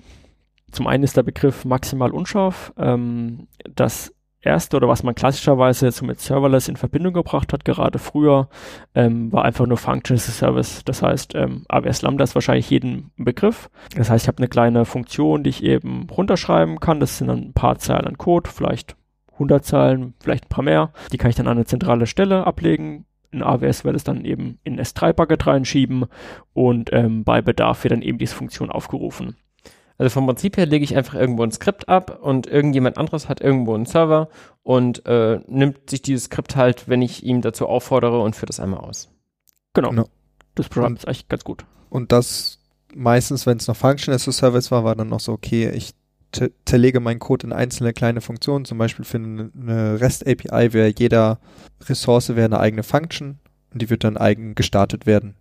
So dass ich quasi, wenn ich eine typische REST-API mit 100 Ressourcen hätte, hätte ich auch 100 Funktionen und kann dann auch, wenn ich weiß, okay, der User-Endpoint zum Logout, der wird nur einmal am Tag benutzt, dann wird da eine Instanz von gestartet und der Endpunkt, wo der User sich sein, sein Foto anschauen kann, wird alle fünf Minuten oder alle paar Sekunden aufgerufen, weil die Leute das sehen wollen. Ähm, dann kann ich dann auch meinen Code so skalieren. Also ich müsste jetzt nicht meinen User-Service sehr viele Instanzen vorhalten, sondern könnte nur von dieser Funktion, die das Bild ausliefert, sehr viele Instanzen vorhalten. Und so dann an der Stelle mir auch Server sparen, vielleicht für irgendwelche Funktionen, die nur einmal in der Woche ausgeführt werden. Genau, das mit Funktion vorhalten ist eigentlich so der, der wichtigste Kernpunkt bei Serverless ist, dass ich jetzt eben nicht für meine Instanz bezahlen möchte beispielsweise. Das heißt, ich möchte dass jetzt irgendwie eine VM die ganze Zeit rumsteht und dann irgendwie einmal am Tag was macht, sondern ich möchte eben, ich, ich nenne es jetzt mal bedarfsgerecht ähm, bezahlen. Das heißt, ich zahle dann im Normalfall per Requests, wie viel CPU benutzt wird, wie lange die Instanz läuft. Ähm, ist meistens dann noch ein bisschen komplexer, wenn man da genau reinschaut, wie man da was zahlen muss. Und ein äh, gutes Beispiel oder wofür man es eigentlich sehr gut benutzen kann, sind irgendwelche Sachen, die asynchron ablaufen können, wie beispielsweise, ich habe jetzt von Tran Web Service, der, wo Bilder hochgeladen werden, die Bilder werden nach S3 gelegt, dann triggert irgendjemand ein Event beispielsweise, dieses Event tut dann eine Funktion starten und diese Funktion würde jetzt eben dieses Bild einlesen, würde beispielsweise ein Thumbnail generieren. Das ist jetzt was, wo ich eben sagen kann, okay, es kann im Hintergrund laufen, bis ich, solange ich mein Thumbnail nicht habe, tue ich halt das Originalbild ausliefern, ist halt ein bisschen größer, aber nicht tragisch. Aber im Hintergrund wird dann beispielsweise mal eine Thumbnail-Generierung gestartet. Und das habe ich halt dann bedarfsgerecht im Sinne von, immer nur wenn es ein neues Bild gibt, muss ich eine neue Funktion instanzieren und habe halt dadurch Kosten gespart, gegebenenfalls. Kommt jetzt darauf an, wie viele Milliarden Bilder ich am Tag hochlade. Ja. Genau, klar. Aber du hast es gemeint vorher, das ist so der eine Anwendungsfall, Function as a Service, und du meinst, es gibt aber noch einen anderen. Genau, also Anwendungsfall war jetzt vielleicht ein bisschen weit hergeholt, ähm, auf alle Fälle Begriffsdefinition, ähm, was man mittlerweile oder so in den letzten, im letzten Jahr finde ich so stark ähm, bemerkt hat, ist, dass dieser Begriff Serverless auch häufig für Plattform as a Service ähm, benutzt wird. Ähm, gerade bei AWS, die haben die eine neue da Serverless-Datenbank rausgebracht, ähm, Aurora heißt die, was am Ende des Tages eigentlich früher unter dem Begriff Plattform as a Service gefallen wäre. Das heißt, ich bekomme jetzt einfach nur noch eine Datenbank-Schnittstelle, hinten dran wird ein bisschen Magie gemacht, äh, sage ich jetzt mal einfach. Und ähm, das ist dann halt eine Serverless Database. Das heißt, ich kann mir jetzt dann irgendwie eine Datenbank auch klicken, muss jetzt eben vielleicht nicht mehr ganz so viel Informationen mitgeben wie beim klassischen äh, Platform as a Service Ansatz und bekomme am Ende des Tages halt eine Schnittstelle mit. Das gleiche gibt's jetzt auch für, ähm, für den ganzen Container-Workload beispielsweise, dass jetzt nicht irgendwie komplex meine Kubernetes-Deployments äh, runterschreiben muss. Ähm, jeder, der ja schon mal eine Applikation auf Kubernetes ähm, deployen wollte, merkt, okay, äh, das ist doch nicht so ganz einfach vielleicht, weil ich auf einmal äh, Deployments kennen muss, muss wissen, wie ein Pod tickt, wie muss der richtig aussehen, braucht vielleicht noch einen Service, braucht einen Ingress und braucht vielleicht sonstige Sachen. Kann dafür immerhin ganze Zertifikate für Administratoren draus machen. Genau. Und da ist eben die Idee von dem Serverless-Ansatz, äh, gerade im, im, Kontext von Container beispielsweise, ich weiß gar nicht, ob AWS Lambda das mittlerweile anbietet, ähm, aber die Google App Engine oder Google Functions beispielsweise, glaube die Azure Functions auch unterstützen es halt, dass ich einfach ein Container-Image mitgebe und das wird dann eben einfach beim Bedarf beim HTTP-Request beispielsweise gestartet. Das kann AWS Lambda mittlerweile auch. Darüber kann man dann auch eigene Runtimes definieren. Genau. Fortran als Serverless ausführen. Das hat dann also zwei, drei Fußnoten, sag ich mal. Die erste Fußnote wäre, der Dienst muss schnell starten, wobei schnell dann für einen selbst definiert äh, werden muss. Ähm, schnell würde ich behaupten, immer so im Millisekundenbereich, ähm, weil logischerweise es gibt ja da die sogenannte Cold Start, andersrum angefangen. Ähm, ein Kernkonzept von Serverless ist ja im Prinzip Scale to Zero. Das heißt, wenn gerade nichts gebraucht wird, dann laufen auch keine Instanzen. Wenn jetzt natürlich irgendjemand eine Anfrage macht, dann muss ja diese Anfrage für einen bestimmten Zeitraum zwischen gepuffert werden, bis dann meine Instanz hochgefahren ist. Und je länger meine Instanz zum Hochfahren braucht, ähm, weil ich jetzt beispielsweise noch einen JBoss starte, der JBoss muss erst noch sein IR-File reinladen, ähm, schlechte Idee, ähm, dann müsste ich halt den Request, keine Ahnung, 30 Sekunden puffern beispielsweise. Wenn jetzt irgendwie eine leichtgewichtige Python-Skript habe oder Go-Applikation habe, dann startet die in ein paar Millisekunden und der Begriff kann dann eben oder der, der Request kann dann vorne vom API-Gateway weitergeleitet werden an meine Instanz. Also an dem Fleck ist quasi Scale to Zero ähm, Fluch und Segen zugleich. Es ist Segen, ich bezahle nur dann was, wenn eine Instanz läuft. Also was halt diese ganzen Function as a Service im Hintergrund machen, ist, sie starten auch noch irgend, also im Falle von AWS weiß man es, äh, VMs, äh, mhm. dass die, die Technologie, das Firecracker darunter haben sie open sourced. Also mein Cloud Provider startet irgendwo einen Container, eine VM mit meinem Code drin und startet den. Und wenn er merkt, okay, diese eine Instanz, die er gestartet hat, reicht nicht aus, startet er einfach noch eine zweite. Und macht dieses ganze Autoscaling für mich. Und wenn er dann halt Scale to Zero und er merkt, okay, es kommen keine Requests rein, dann wird er halt alle Instanzen töten. Oder ausschalten. Und wenn dann ein neuer reinkommt, muss natürlich meine Applikation komplett von neuem starten. Und bezahlen tue ich aber ab dem Punkt, wo sie quasi startet. Mm. Das hängt jetzt davon ab, Was von einem Cloud Provider selbst. Ähm, bei Google gibt es das sogenannte Cloud Run, was auf Knative basiert. Da weiß ich es ziemlich genau. Ähm, weil das mal ein äh, Google Developer Advocate mal ganz gut erklärt hat. Da zahlst du im Prinzip für die Dauer, wo der Request reinkommt und in deinem Container verbleibt, bis er wieder draußen ist. Okay, aber das heißt, die Startup-Time nehmen die auf ihre Kappe. Nehmen die auf ihre Kappe, Kappe, genau. Wobei ähm, du natürlich auch nicht möchtest, dass dein Container beispielsweise jetzt 10 Sekunden zum Starten braucht. Klar, ist Latenz für die Applikation, ja. Genau. Du könntest natürlich, wenn du sagst, okay, das ist ein Endpoint, der, den ich nur selber aufrufe und dann in meiner Startup äh, meine ich mal Bitcoin, da läuft ja. bestimmt in irgendwelche Timeouts. Ja, wahrscheinlich. Aber. Okay, aber das heißt, unter dem, hinter dem Begriff Serverless gibt es eigentlich so zwei verschiedene Verständnisse. Das eine ist mehr oder weniger Function as a Service und das andere wäre ein sehr leichtgewichtiges Platform as a Service. Ja, also, also im, Grunde genommen sagst du bei Serverless einfach nur, ich hätte gerne folgende Dienste. Also wenn man wenn es ganz abstrakt sehen möchte, weil Begriff ist maximal unscharf, ist eigentlich jede Software as a Service eine Serverless-Anwendung. Weil ich jetzt ein Serverless, zum Beispiel wenn ich ein Buchhaltungssystem as a Service einkaufen würde, als Software as a Service, hätte ich jetzt ein Serverless-Buchhaltungssystem. Weil ich als Anwender klicke mir ein Buchhaltungssystem und das läuft irgendwo anders und ich genau. benutze es halt nur. Also so gesehen ist Serverless maximal kann alles sein und nichts. Ja, dann lassen wir uns so nicht groß benutzen, sondern dann vielleicht halt eben von der Function as a Service eben reden, wenn wir die meinen. Also ich glaube, der, der große Unterschied noch, um da nochmal kurz drauf zurückzukommen zum Unterschied zu Platform as a Service, ist, dass der Cloud Provider oder der Provider von meinem Serverless-Konstrukt wirklich alles abdreht für mich gerade früher in den Plattform-as-a-Service-Konstrukten war es häufig so, ich habe mir eben eine Plattform geklickt, das heißt jetzt irgendwie ein Datenbank-Cluster, ein Hadoop-Cluster oder sonst was, dann habe ich das im Hintergrund immer noch irgendwo gesehen, weil ich gemerkt habe, ah, da laufen irgendwie noch VMs beispielsweise, konnte er vielleicht noch ein SSH drauf machen, wenn der Cloud-Provider nicht intelligent genug war, um das abzuriegeln. Ähm, und bei dem ganzen Serverless-Ansatz jetzt wirklich so, ich klicke mir halt eine Datenbank, aber ich sehe die VMs gar nicht mehr. Das heißt, da geht wirklich die Richtung halt, wie der Begriff schon vermuten lässt, serverless. Ich krieg von den Servern unten drunter halt einfach gar nichts mehr mit. bin nur noch auf Anwendungsebene unterwegs und das Umgekehrte ist, also ich kann auch nicht sagen, wie viel er mir jetzt bitte geben würde. Also wenn ich sage, okay, also ich kann bei, bei Function as a Service manchmal sagen, okay, ich hätte jetzt gerne mindestens 10 immer, aber ich kann nicht sagen, das sollen jetzt maximal oder maximal 90 kann ich auch noch definieren, aber ich kann jetzt nicht sagen, ich will jetzt zu diesem Zeitpunkt 20 haben. Das macht der Provider komplett für mich. Und ich weiß auch nicht, was da, was er da im Hintergrund genau macht. Und ob es jetzt eine VM oder ein Container im Hintergrund ist, das Gut. kann er sogar von, von einem Run zum nächsten austauschen. Das ist ja komplett sein Metier.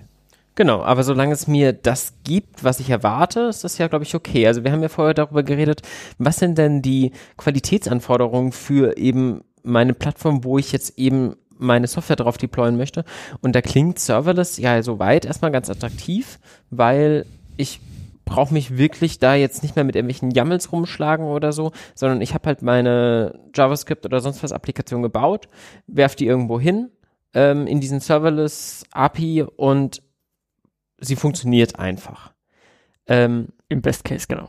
Genau, im Best Case. Ähm, ich kann mir jetzt schon vorstellen, dass das so in der Wirklichkeit nicht so einfach ist. Gerade wenn ihr sagt, die Applikationen werden zwischendrin weggeworfen, dann ist natürlich die Frage, was mache ich mit State? Oder ich könnte mir auch vorstellen, dass es schwierig ist, wenn ich halt eben, wie ihr sagt, lange Warm-up-Zeiten habe und sehr viele Anfragen natürlich beantworten muss. Dann ist es vielleicht Quatsch, für jede Anfrage extra was hochzufahren. Ähm, da machen dann, also bei sowas, wenn ich, okay, ich habe jetzt, ähm, ich sag mal, 20 Requests pro Sekunde dauerhaft, wird es darauf hinauslaufen, dass die, die, der Cloud-Provider im Hintergrund einfach einen Container anlässt. Der ist hot, der macht einen Request nach dem anderen, aber ich kann halt nicht sagen, ähm, der soll jetzt nur einer sein oder zwei, das macht der Cloud-Provider. Genau, wobei das auch nur bedingt stimmt, dass der Container dann die ganze Zeit läuft. Also man denkt, er würde die ganze Zeit laufen, das kommt einem zumindest so vor, aber im Hintergrund kann es halt sein, dass er alle fünf Minuten den Container wegreißt, weil er sagt, er braucht einen sauberen State, er möchte nicht, dass irgendwas drin liegen bleibt. Ähm, genau, du hast gerade eben auch schon die äh, spannende Frage gestellt, was ist denn jetzt mit State, weil meistens irgendwie Applikationen ja doch irgendwo was präsentieren wollen. Ähm, genau, dass die die einfache Antwort, ähm, schreibt das in eine äh, externe Datenbank beispielsweise in irgendeinen externen Service. Da fängt es natürlich jetzt dann halt an mit äh, den ganzen Serverless-Geschichten, gerade mit Functional Service. Du hast halt ein maximal asynchrones System. Das heißt, wenn du jetzt anfängst, in eine relationale Datenbank reinzuschreiben, beispielsweise, wird es sehr spannend, weil du dir irgendwie Gedanken machen musst, beispielsweise, wie kann ich jetzt meine Tabellen locken? Muss ich das vielleicht? Kann ich da einfach parallel reinschreiben? Zerschieße ich mir da meine Daten? Ähm, baue ich das vielleicht irgendwie anders? Du die Daten erst in eine Message Queue reinschreiben, da ist dann egal, wie die Reihenfolge ist und lässt dann die Daten aus der Message Queue wieder rein und tu sie erst dann persistieren. Was passiert, wenn dann zwischendrin irgendwas in der Message Queue kaputt geht? Weil dann habe ich ja keine harten Transaktionen mehr beispielsweise. Das heißt, du läufst dann sehr schnell halt die klassischen Herausforderungen oder Chancen zum Wachsen natürlich von verteilten Systemen. Und zwar halt richtig verteilten Systemen. Das ist das, was die meisten im ersten Schritt bei sowas wie einer Functional Service äh, nicht bedenken. Es fühlt sich erstmal einfach an, ist auch einfach, ich schreibe eine Funktion, schiebe die irgendwo hin und kriege dann einen HTTP-Endpunkt beispielsweise. Aber sobald ich halt wirklich was komplexer schreiben möchte, irgendwas, wo State persistiert, muss ich mir sehr schnell halt äh, Gedanken machen, wie ich sowas lösen kann. Und was natürlich auch eine ähm, maximal ungeschickte Idee dann meistens ist, ist, wenn ich dann eben in meinen AWS Lambdas beispielsweise weitere Lambdas aufrufe und diese Lambdas rufen auch wieder Lambdas auf und dann habe ich vielleicht ähm, unabsichtlich irgendwo einen Zyklus gebaut und äh, ein Call rutscht die ganze Zeit hin und her und das merke ich vielleicht erstmal gar nicht, schaue dann irgendwie am Ende des Monats auf meine Rechnung äh, und erschreckt dann, warum dann die Rechnung doch viel größer, äh, höher ausfällt als geplant. Ähm, und da braucht man jetzt halt ganz viele neue Tools, die sich auch entwickelt haben in dem ganzen Kontext. Also ein Begriff ist ja Tracing, da ist ja mit Christian Roman schon mal darüber geredet in der, in der Folge, glaube über Distributed Tracing sogar. Genau, also AWS bietet ja sowas an wie X-Ray heißt es von denen. Ähm, das ist auch relativ einfach und wirklich problemlos zu benutzen. Ähm, Kostenfaktor kann ich jetzt nicht nennen. Ich muss, äh, musste es damals nicht bezahlen, als wir es benutzt hatten. Aber du kriegst dann halt sehr schnell sehr schön eine visuelle Darstellung mit, ähm, welche Lambda ruft jetzt welche Lambda über welche Wege auf, wie ist da die durchschnittliche Latenz, wie sind die Perzentile der Latenz beispielsweise, kriegst du auch sehr schnell mit, wie viele Calls gehen da durch. Und was natürlich halt auch noch spannend wird, neben den ganzen Tracing-Faktoren jetzt, die ich gerade angesprochen hatte, ist, immer im Hintergedanken zu haben, so eine, vor allem so ein Container kann jederzeit weggerissen werden. Wie debugge ich denn jetzt da drauf beispielsweise? Habe ich irgendwie einen Remote-Debugger, wo ich mich draufhängen kann auf meine Funktion, wenn ich mal irgendwie einen Bug habe, der ganz selten auftritt, so einen berühmten heißen Bug, sag ich mal, mhm. wo ich mhm. mich jetzt gerne mal mit dem Debugger draufhängen würde, habe ich aber vielleicht gar keine Chance, vielleicht kann ich mich doch draufhängen, aber dann ist er vielleicht nach irgendwie x Minuten, Sekunden wieder weg, meine Instanz, und ich habe meinen ganzen äh, Debugging-Workflow verloren. Ähm, das sind halt so neue Herausforderungen, sage ich mal, die man so ein bisschen im, im Hinterkopf behalten möchte, wenn man halt wirklich komplexere Anwendungen jetzt in den in die Serverless-Welt, sag ich mal, überführen möchte. Sind das Anwendungsfälle oder Probleme, die inzwischen jetzt auch in der Lösung sind und wo es jetzt ja Lösungen für gibt oder ist das etwas, wo man sagt, okay, ähm, wenn es potenziell sein kann, dass du da mal einen Fehler live auf dem System debuggen willst, dann Finger weg von Serverless. Also ich glaube nicht, dass sie die Cloud-Provider einem das anbieten werden, dass man sich jetzt mit seinem Debugger direkt auf diese Instanz hängen kann, weil du das halt eine API ist, die sie dann mehr unterstützen müssen. Und ähm, das Ding ist ja einfach, äh, die, die Cloud-Provider machen das, weil sie so mehr Freiheiten haben, um zu schauen, wie können sie deinem Code effizient ausführen. Und das, ich glaube, das wird auch so schnell nicht gelöst werden, dass ich quasi in Produktion meine Lambda irgendwo debuggen kann. Genau, du musst, glaube ich, versuchen, möglichst viel über Tracing rauszubekommen, mal vielleicht auch noch Logging, dass du möglichst gut weißt, wo ist denn was schiefgelaufen.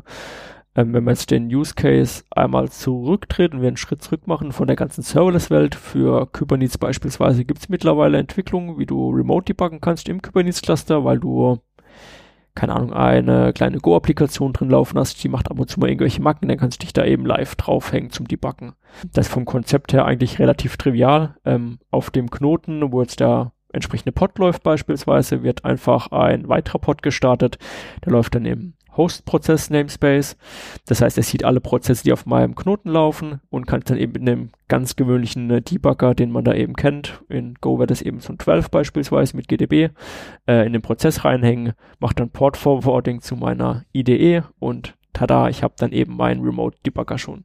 Ist von der D her eigentlich nicht komplex, ähm, auch sehr einfach äh, zum Umsetzen Gerade jetzt auch, wo dann eben in 1.15 und 1.16 die äh, Debug-Container oder sogar im Feral-Container reingekommen sind. Das heißt, ich kann zur Laufzeit eben sagen, ich möchte diesen Container spawnen und nach der Zeit ist der Container wieder weg aus meinem Pod. Aber das löst mir nur einen Teil von meinem Problem, weil das wirkliche fundamentale Problem mit dem Remote-Debuggen bei Function as a Service ist ja einfach, ich habe ja gar keine Kontrolle darüber, wann tut der Cloud Provider welche vor allem Instanzen löschen, woanders hinschieben, weil er das ja komplett nach seinem Belieb machen kann. Ja. Bei Kubernetes habe ich ja schon mehr Einflussmöglichkeiten zu wissen, okay, wenn ich meinen Pod jetzt mal nicht anfasse und jetzt nicht gerade irgendwas komplett schief läuft, dann bleibt die Instanz ja erstmal stehen, weil warum soll mein Kubernetes das Ding was hin und her schieben? Es klingt jetzt für mich so ein bisschen nach, wenn es eine einfache Funktion ist, die wirklich nur ab man aufgerufen wird, perfekt. Wenn es was ist, wo man mal ein State noch ablegen muss oder man noch eine zweite Funktion triggert, kann man schon auch mal machen, wenn es vielleicht nicht den superkritischsten Business Value hat. Und ansonsten ist es halt eher dann gehe geh ich wieder zu Containern. Ja, also ich sag mal, hängt jetzt wieder davon halt ab, was man unter einer komplexen Software versteht. Ähm, ich meine, es gibt relativ viele berühmte Plattformen, gerade unter den etwas jüngeren von uns äh, sehr beliebt, wie sowas wie Dubsmash beispielsweise. Ich weiß nicht, ob man das kennt. Was ist das? Äh, genau, das ist eine, eine kleine App, das hatte ich puh, wann war ich das letzte Mal auf den AWS Re-Event? Ich glaube, das ist auch schon drei, vier Jahre her. Ähm, da hat haben sie Dubsmash eben als äh, AWS Lambda Use Case vorgestellt. Und am Ende des Tages kann ich eben ein Video aufnehmen und ähm, äh, dann wird eine Tonspur runtergelegt und das Video. Das heißt, ich habe jetzt irgendwie ein lustiges Video, wo ein dummer Satz reinkommt und ich tue mit meinen Lippen das eben nachsprechen. Mhm. Und ähm, das Rendern von den Videos wurde eben über AWS Lambda gemacht, ähm, weil Video kommt rein, Lambda wird getriggert, also es wird in S3 reingelegt, die Funktion wird getriggert hier, neue Datei wurde abgelegt, die wurde irgendwie bearbeitet und dann war sie in der App eben verfügbar. Mhm. Ähm, das heißt, ähm, da kann man schon Applikationen ausschreiben, wo man dann ein paar Millionen Umsatz macht. So ist es jetzt nicht. Also serverseitig, du hast natürlich dann immer noch die, die Android- oder iOS-App gehabt, die du schreiben musst. War es natürlich nicht so komplex, weil du halt nur Bildverarbeitung, Videoverarbeitung hattest. Genau, ich glaube, für den wirklichen Use Case im Sinne von, dass wir da auf der wirklichen Serverwelt mal noch hinkommen, glaube, da sind wir noch ein bisschen entfernt vom Tooling her. Also einerseits Tooling, andererseits, was man auch im Hinterkopf behalten muss, ähm, die Cloud-Anwender wollen noch Geld verdienen. Und ab einer gewissen Anzahl an Load, die deine Function aus äh, hat, also wenn jetzt zum Beispiel 1000 Requests pro Sekunde abarbeitet, zum Beispiel kann es sein, dass es einfach billiger ist, äh, eine VM hinzustellen, die durchläuft, anstatt eine Function zu nehmen, wo ich pro Aufruf zahle. Ja. Weil die sich einfach auch vergolden lassen. An der Stelle in der Kalkulation, wie viel Abstraktion will ich? Normalerweise ist es günstiger, wenn ich es komplett selber mache, wenn ich im groß genug Stil operiere. Und da muss man halt den Trade-off finden wahrscheinlich. Würde ich jetzt so nicht unterschreiben, deine Aussage, ähm, dass es im Normalfall günstiger selbst zu machen. Ähm, ist schon ja. so, wie, das, wie es Christoph gesagt hat. Wenn man groß genug wird, wie gesagt wenn du genügend viele Requests hast für deine entsprechende Applikation. Das ist jetzt ja keine Schwarz-Weiß-Entscheidung mit, ich mache jetzt alles nur mit EC2 und ich, oder ich mache alles mit ähm, AWS Lambda beispielsweise und du kann, musst es, oder kannst es ja schon immer genau applikationsspezifisch anschauen. Und vielleicht gibt es in deiner einen Applikation den einen Teil, den du gut rausschneiden kannst und lässt den einen Teil als Function laufen und den Rest als klassische EC2-Instanz. Ja, okay, ist ein guter Punkt. Hast du wahrscheinlich gemeint. Wir, wir haben zum Beispiel ähm, als Use Case ähm, im Projekt, wir haben einen Prometheus Monitoring Server durchlaufen, das ist eine ganz klassische VM, der mhm. läuft durch. Und wir haben einen Cronjob, der läuft einmal morgens um neun. Der sammelt aus dem diversen Prometheus-Cluster Daten ein und postet die nach Slack. Mhm. So ein kleiner Status-Report. Das haben wir als Lambda implementiert, weil das läuft einmal morgens um neun und läuft für drei Minuten. Da will ich nicht in irgendeinem Kubernetes-Cluster irgendeinen Pod schedulen, irgendeine VM aufsetzen auch nicht. Lambda, die drei Minuten kosten mich quasi nichts. Da bin ich, glaube ich, sogar fast noch unterm äh, kostenlosen Budget, was mir AWS einräumt. Aber dafür ist es halt super. Okay. Also genau, die Frage, wie häufig benutze ich es und ist finde ich einen guten Ansatz von dir zu sagen, ja, vielleicht kann ich meine meine Applikation ja aber auch so zerschneiden, dass zwar ein wesentlicher Teil sehr, sehr häufig läuft, aber dann gibt es Einzeldinge, die laufen halt nur sporadisch und die sind aber ein Stück weit anders vom Workload. Dann lagere ich sie vielleicht nach Lambda aus. Genau, ich meine, das, was der Christopher gerade gesagt hat, ist eigentlich ein perfektes Beispiel. Ich könnte jetzt ja genauso gut sagen, ja, AWS Lambda will ich jetzt aber kein Geld ausgeben. Ich baue mir meinen Docker-Container selber, weil da kann ich mir auch mein Node.js oder Python, je nachdem, in was es implementiert ist, oder mein Bash da selbst zu sein, äh, reindengeln und dann eben das in einem Kubernetes Cronjob laufen lassen beispielsweise. Ja, kannst du machen. Ähm, dann hast du halt den Nachteil, du musst das Docker-Image bauen. Das ist ja schon mal mehr Aufwand als irgendwo eine, ein kleines Skript hinschieben, sag ich mal. Plus, du musst dich ja dann um so lustige Sachen kümmern wie äh, Patches. Ich meine, sowas wie CVEs gibt's ja fast täglich. Ähm, je nachdem, was für eine Programmiersprache du hast, gibt es da mehr oder weniger. Da musst du dir ja wieder Gedanken machen, wie du dein Docker-Image aktuell hältst beispielsweise. Ähm, da muss ich mich jetzt im Kontext von Lambda nicht drum kümmern, weil die Runtime habe ich eh keinen Einfluss drauf. Ich kann nur sagen, keine Ahnung, Python 3.7 wahrscheinlich oder Python 3.6, aber was da unten drunter dann wie, in welcher genauen Miner-Version läuft, da kümmert sich AWS drum und alles das müsste ich ansonsten äh, für mich selbst eben handeln beispielsweise. Heißt aber auch, wenn ich vielleicht eine besondere Anforderung habe an Security, sollte ich mir vielleicht überlegen, ob ich es nicht lieber selber machen will, weil dann wüsste ich zumindest, welche Vulnerabilities sind halt jetzt gerade vielleicht offen bei mir in meiner Version und ansonsten weiß ich das vielleicht auch gar nicht so genau. Genau. Ja. Wieder mal der klassische Trader von, wie viel will ich selber machen, wie viel nicht. Ähm, Gut, der dritte Block, den, über den ich gerne noch mit euch reden würde, was ja gerade auch wirklich ein heißes Thema ist und wo ich auch noch gar nicht so genau weiß, wie ich es mir eigentlich vorstellen soll, ist ein sogenanntes Service Mesh. Du hast vorher schon einen kurzen Witz gerissen von wegen, äh, wie war das? Genau, Service Mesh. Ähm, ah, ja. äh, es gab eine lustige Aussage mal von ähm, Kelsey Hightower, wer da sich im Kubernetes-Ökosystem so ein bisschen rumtobt, äh, der kennt den auch, der arbeitet mittlerweile bei Google, macht ganz viele oder hat früher ganz viele Vorträge gemacht, mittlerweile macht er sehr wenige und der hat halt mal gesagt, am Ende des Tages ist ein Service Mesh mehr ein Service Mess, wenn am Ende des Tages die Infrastruktur, sprich alles, was zu so einem Service Mesh gehört, mehr Ressourcen verbraucht als deine Applikation. Weil so ein Service Mesh hat ja doch ein bisschen ähm, Overhead, sag ich mal, auch so ein Kubernetes Cluster hat ja auch einen entsprechenden Overhead. Ähm, beispielsweise das ähm, Beispiel von dir vorhin mit, ich habe hier eine Webseite, möchte jetzt irgendwie fancy betreiben, äh, würde ich sagen, nimm bitte kein Kubernetes-Cluster, sei denn du bist verrückt oder sei denn du magst Kubernetes lernen, dann ja, mach das. Aber wenn jetzt irgendwie, keine Ahnung, deine äh, Hobby-Webseite von deinem Verein beispielsweise hostest, wo, keine Ahnung, in der Woche mal zehn Leute draufgehen vielleicht, ähm, dann gibt es da wesentlich einfache und kostengünstigere Varianten, als ein Kubernetes-Cluster hinzustellen. Wenn man so will, diese ganz klassischen PHP-Hoster, ich gehe mit FTP hin, schiebe meinen PHP-Code hoch, ist, wenn man es ganz genau nehmen möchte, auch serverless. Weil ich weiß auch nicht, welche Apache davor steht und wie viele, sondern ich habe einfach meinen Code hochgeschrieben und meinem Shared Hoster gesagt, mach. Genau, das ist jetzt aber ein bisschen abgedriftet, weil deine Frage war ich, was ist denn ein Service Mesh? Was kann ich darunter verstehen? Ähm, Richtig. Genau, rein vom Konzept her ist eigentlich ein Service Mesh relativ einfach. Ähm, du hast ähm, die klassische Trennung, die man ja mittlerweile bei vielen Sachen sieht. Es gibt eine zentrale Control Plane, wobei jetzt zentral nicht bedeutet, dass nur eine Instanz davon laufen darf. Ja, du hast halt eine zentrale Stelle, die sich ähm, um das ganze Management kümmert.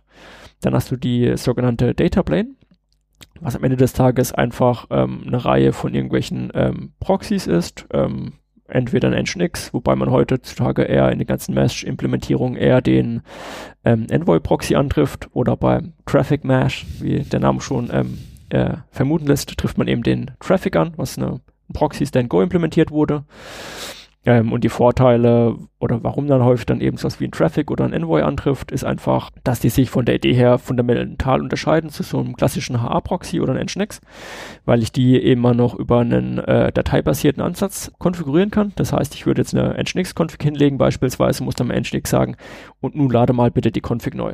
Das kann halt je nachdem, ähm, wie groß meine Nginx-Config wird, wir hatten da schon Projekte, wo dann ein paar tausend äh, Zeilen oder zehntausende Zeilen drin steht, dann dauert es halt auch rein schon mal vom Laden von der Disk, bis es da drin ist oder vom Arbeitsspeicher und äh, durch die CPU durchgenudelt wurde, dauert es halt ein bisschen was. Und solange der Nginx halt nachlädt, kann er leider nichts machen. Und da ist halt der Envoy oder der Traffic so gestrickt, dass er seine Konfiguration über eine API-Schnittstelle bekommt und deswegen halt dynamisch konfigurierbar ist. Okay, du bist jetzt schon sehr tief in die Technik abgetaucht. Ähm, ja, das recht ich, ich habe wirklich mit Service Mesh noch gar keine Erfahrung. Welches Problem löst denn ein Service Mesh? Genau, also so ein Service Mesh möchte die Herausforderungen ähm, auf der Plattform lösen, die du normalerweise als Entwickler irgendwie lösen musst. So klassische Probleme sind, du möchtest irgendwie, dass alles in deinem zwischen deinen ähm, Applikationen TLS verschlüsselt ist. Du möchtest vielleicht sowas einbauen wie ähm, ein Circuit Breaker, das heißt, wenn Call mal nicht äh, funktioniert hat, möchtest du, dass der Call nochmal probiert wird, dann wird er nochmal probiert beispielsweise. Mhm. Ähm, du möchtest vielleicht noch andere Dinge in deinem Mesh implementieren, beispielsweise sowas wie ein AB-Deployment. Das heißt, dass du sagst, 80% gehen zu meiner alten Applikation, 20% gehen zur neuen ähm, Applikation. Das ist dann so ein Plugin-Deployment beispielsweise. Ähm, oder du möchtest beispielsweise sowas wie Distributed äh, Tracing einfach lösen, musst, willst das in deine Applikation noch alles mit einbauen müssen. Ne? Ähm, genau, du willst dann vielleicht noch irgendwie sagen, ähm, sowas wie Policies in meiner Applikation zu behandeln ist irgendwie blöd, weil dann muss ich ja in meiner Applikation erstmal den entsprechenden Call authentifizieren, sprich, ist der Service A, der mich gerade aufruft, oder wirklich der Service A, der mich aufruft. Das ist ja das erste Problem, das ich lösen muss, äh, Authentifizierung. In dem zweiten Schritt muss ich mir überlegen, okay, darf denn dieser Service A auch wirklich die Schnittstelle, die er gerade aufrufen möchte, aufrufen? Das wird dann die Autorisierung beispielsweise. Und das all das, all diese Sachen müsste ich klassischerweise eben in meiner Applikation über irgendwelche Frameworks oder Libraries lösen.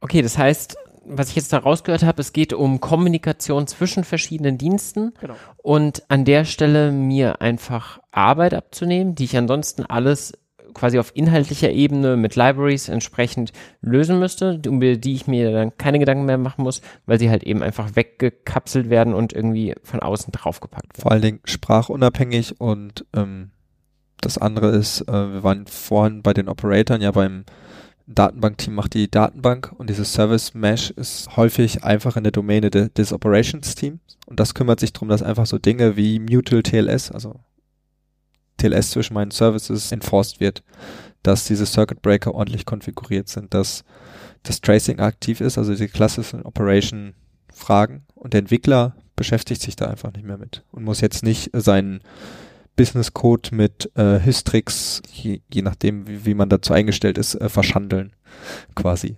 Okay, das heißt, wenn ich jetzt irgendwie in einem Rechenzentrum laufe, wo ein Service Mesh implementiert ist oder im Kubernetes, ist mir jetzt erstmal eigentlich egal, und eine Applikation schreibe, kommuniziere ich ganz normal über einen DNS-Eintrag mit einem anderen Dienst und im Hintergrund wird mein Request aber irgendwie anders behandelt, so dass ich da mehr Informationen bekomme, höhere Sicherheitsstandards etc. Also da kommt es auf die konkrete Implementierung drauf an. Also da gibt es jetzt keinen Service Mesh Standard, also es gibt schon die Service Mesh oder das Service Mesh Interface, SMI. Ähm, das beschreibt aber relativ wenig aktuell nur und auch nur ähm, einen deklarativen Ansatz wieder, wie ich jetzt zwei, drei Ressourcen beschreiben kann. Ähm, aber am Ende des Tages, wie dann ein Request durch das Service Mesh durchgeleitet wird, ist etwas, wo dem Service Mesh Implementierer überbleibt.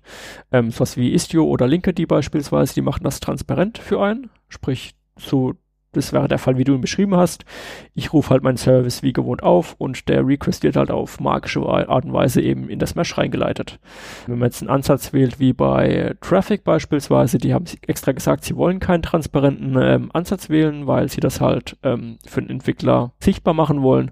Das heißt, ich muss dann eine extra URL also einen extra DNS-Namen aufrufen. Das wäre jetzt dann beispielsweise foo.mesh würde ich aufrufen und dann geht dieser Aufruf eben durch das Mesh durch und nicht durch den Standard-Kubernetes-Weg. Okay, das heißt, ich habe noch meine eigene Subdomain quasi drin und kann dann quasi anhand vom DNS-Eintrag entscheiden, ob er denn bitte da durchgehen soll oder nicht. Genau, das wäre eine Lösung. Genau, was glaube noch ganz gut zu ergänzen war, äh, wäre zu den Problemen, die eben da so ein Service lösen möchte. Wenn ich das Ganze jetzt eben in entsprechenden Frameworks wie jetzt Histrix löse beispielsweise, habe ich ja sehr schnell das Problem mit, ich habe keine Ahnung, Microservices und davon habe ich irgendwie 1000 Stück, 2000 Stück. Ich habe es nicht so weit hergeholt, wenn man mal etwas größeren Unternehmen mal mitdenkt. Nun hat man irgendwie einen Bug oder eine CVE beispielsweise, jetzt muss ich alle 2000 Services patchen. Also das heißt erstmal neu bauen beispielsweise, was ja irgendwie auch ungeschickt ist. Und wenn ich das Ganze eben in die Plattform runterschiebe oder in das Service Mesh, habe ich halt den Vorteil, ich kann das einmal zentral patchen von meinen Betreibern, ohne dass der Applikationsmensch jemals was machen muss. Okay. Ja, es klingt ja eigentlich nach einer ganz guten Idee. Dinge, die man im Zweifel eh dann entweder für alle oder für keinen haben möchte, sowas wie jetzt eben wie ein Tracing oder eine Verschlüsselung innerhalb des Clusters. Entweder ist sie halt eine Voraussetzung und dann können sich da alle darauf verlassen, dass das gibt jetzt bei einer Verschlüsselung zum Beispiel, oder halt nicht, ähm, dass es dann nicht auch jeder für sich erstmal lösen muss. Genau, ist jetzt auch nicht immer so eine Schwarz-Weiß-Lösung wieder, äh, wie schon vorhin bei dem Lambda-Ansatz. Ähm, ich kann mir auch erstmal dedizierte Dienste raussuchen, wo ich sage, ja, diese benutzen jetzt das Service Mesh beispielsweise und der Rest von meiner Applikation benutzt jetzt erstmal kein Service Mesh, weil ich sage, ich möchte erstmal erproben, wie meine Applikation sich jetzt eben mit dem neuen Service Mesh verhalten. Ähm, logischerweise ist ja nie etwas geschenkt. Ähm, wenn ich jetzt irgendwie so transparentes MTLS anmache beispielsweise, heißt es jetzt mal, ja, super, alles ist verschlüsselt, aber Verschlüsselung frisst halt auch ein paar CPU-Zyklen. Da muss man halt einfach mal schauen, okay, was bedeutet das jetzt für meine Latenz? Kann ich denn das Service Mesh benutzen oder geht das vielleicht einfach gar nicht, weil ich meine Applikation dafür die Performance nicht hergibt? Und das andere ist, ich habe halt äh, jetzt auf einmal irgendwas, was es nur in Produktion gibt oder auf meinen Kubernetes-Clustern und wiederum für die Entwickler lokal schwer nachzustellen ist. Also wenn ich jetzt irgendwie einen Bug habe mit meinem Service Mesh, mhm. also meine Sprache kommt da irgendwie was nicht klar, weil das Service Mesh äh, Dinge tut, die ich nicht erwarte, dann habe ich halt für die Entwickler, wenn ich schwerer, das nachzustellen. Und dann bin ich in dem ganz klassischen, was ich früher mit dem Netzwerk hatte, das äh, ich habe irgendwelche Fehler aus meinem JDBC-Treiber und sage, hier, euer Netzwerk ist kaputt und das Netzwerk sagt, ja, hier, gib mir doch mal einen Trace damit, oder einen Packet Capture von deiner Maschine, damit ich sehe, was kaputt ist, weil bei mir mein Netzwerk sieht normal aus. Das Problem kommt quasi mit dem Service Mesh auf einer Ebene höher wieder. Kein Problem. Dornige Herausforderung. Ja, Herausforderung.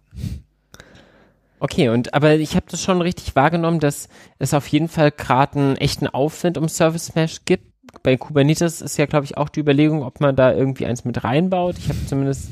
Genau, also nicht mit reinbaut, ähm, obendrauf. Ähm, so die klassischen Service Meshes, die schon lange am Markt sind, wie jetzt Istio und Linkerd, ähm, die laufen auf Kubernetes auch. Istio ist rein vom Konzept her auch so aufgebaut, dass auch außerhalb von Kubernetes laufen kann.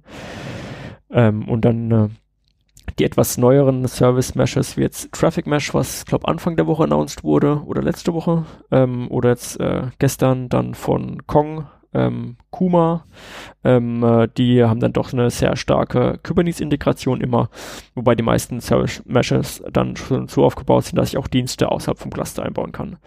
Das ist dann meistens unter dem ähm, Begriff Mesh Expansion äh, bekannt, was einfach bedeutet, ich habe jetzt in meinem Kubernetes-Cluster beispielsweise Dienste, die reden alle über das Service Mesh und ich kann jetzt auch Dienste von außerhalb von meinem Cluster mit reinziehen. Jetzt kann man sich natürlich die Frage stellen, warum will ich denn das? Naja, es gibt ja doch die ein oder andere Applikation, die schon ein bisschen angestaubt ist bei vielen Unternehmen, ähm, die halt so klassische Autorisierungsmodelle hat, ähm, wenn man das Autorisierungsmodell nennen möchte, wie IP-Whitelisting, wo man einfach halt früher eingetragen hat, ähm, diese beiden Applikationsserver dürfen jetzt auf meinen Server zugreifen. Wenn wir jetzt mal in die Kubernetes-Welt uns reindenken, dann äh, kann ja jeder Pod irgendwo laufen und nach außen sehe ich ja gar nicht, welcher Pod jetzt raus telefonieren möchte. Das heißt, ich habe jetzt die Wahl zwischen, ich schalte mein ganzes Cluster frei und jeder darf auf den Service zugreifen oder keiner darf drauf zugreifen.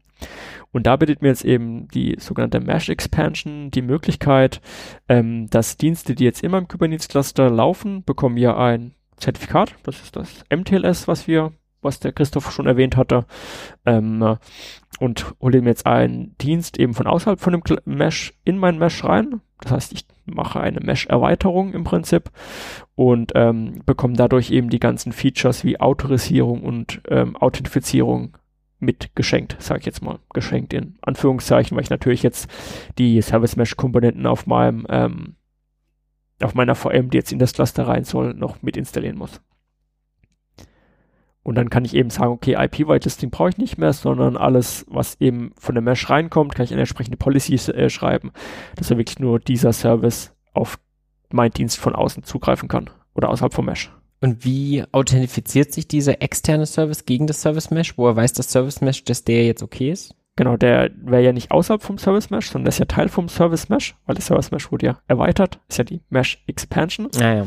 Ähm, und das wird im Kontext von Istio, ähm, da kann ich am meisten davon erzählen, weil ich da bisher am meisten mitgemacht habe. Ich glaube, Linked, die kann das aktuell auch noch gar nicht. Ähm, äh, so gelöst, dass ich eben bei einer zentralen äh, Instanz ein Zertifikat bekomme, und in diesem Zertifikat steht dann eine sogenannte Spiffy-URI drin. Also es gibt einmal den ähm, äh, Spiffy-Standard, der von Spire implementiert wird. Also am Ende des Tages steht einfach nur eine URI drin, ähm, was klassischerweise dann eben so aussieht. Da steht der Namespace drin, da steht dann der Service-Account-Name drin und ähm, dieser Domainname wird dann eben für das Authentifizieren benutzt in Kombination mit dem Zertifikat. Und ähm, dann kann ich mich eben entsprechend überprüfen, ob Leute mit dem entsprechenden Domainnamen oder mit dem entsprechenden Client-Zertifikat mit dem Server kommunizieren können. Das heißt, das ist im Prinzip eine zertifikatsbasierte ähm, Authentifizierung, die da gemacht wird. Okay, aber wer sendet dieses Zertifikat dann bei den Requests mit? Also diese, diese externe... Das macht der smarte Proxy, der auf magische Art und Weise konfiguriert wird von einem Service Mesh. Jetzt zum Beispiel, ich habe einen alten HTTP-Service Mhm. Den würde ich dann über seine URL an ansprechen und dieser smarte Service auf meinem Pod würde diesen HTTP-Request abfangen im Network-Stack von Linux mhm. durch diesen Istio-Proxy leiten. Ja. Der verpackt das dann nach äh, mit MTLS, schickt es dann zu dem Proxy, der auf dem Mess-Expansion läuft. Der packt das wieder aus und sendet den Request dann quasi weiter an den Host, der da alt ist. Okay, also wenn das da ein ganzes Cluster ist, dann ist das irgendwo ein Server, der da irgendwie läuft, aber wenn es vielleicht ein einzelner Server ist, dann ist es einfach lokalen Dienst, der quasi mit dort dann deployed ist. Genau, das ist im, also im Istio-Kontext beispielsweise hast du immer eine Envoy-Instanz in deinem Pod äh, mit deployed. Und diesen Envoy, den du nur klassischerweise eben im Kubernetes-Kontext im Pod laufen lassen hast, müsstest du halt auch in deiner VM, die jetzt außerhalb vom Kubernetes-Cluster ist, per Hand installieren und der würde seine Konfiguration dann eben der zentralen Kontrollkomponente bekommen. Und dann würde eben dieser Request beispielsweise, so wie es der Christoph schon beschrieben hatte, von deiner Applikation zur externen Applikation transparent über diesen Envoy-Proxy geleitet werden. Ja, okay. Und lokal reden ihr quasi einfach über das lokale Netzwerking auf dem einen Server miteinander. Genau. Also im Prinzip muss deine Applikation auch nur noch auf Localhost lauschen. Ja. Ähm, weil ja nur noch der Envoy-Proxy äh, exposed wird oder ja. exposed werden muss. Ja.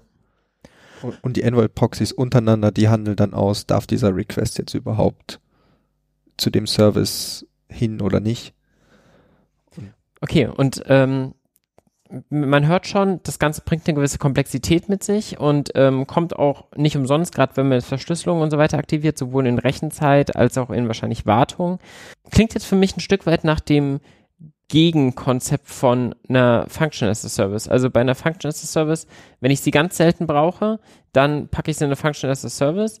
Äh, wenn ich etwas habe, was ich, wo ich viele, viele Services habe, die alle miteinander reden und es sehr komplex ist und ich mir aber die, die Wartung quasi erlauben kann, dann könnte ich mir überlegen, so ein Service Mesh zu bauen, weil ich dann halt eben durch die ganzen Benefits mehr rausbekomme. Ich sag mal so, wir vergleichen ja gerade ein bisschen, äh, wie man so schön sagt, Äpfel mit Birnen. Mhm. Ähm, die Function Service haben wir jetzt ja sehr aus Benutzersicht betrachtet.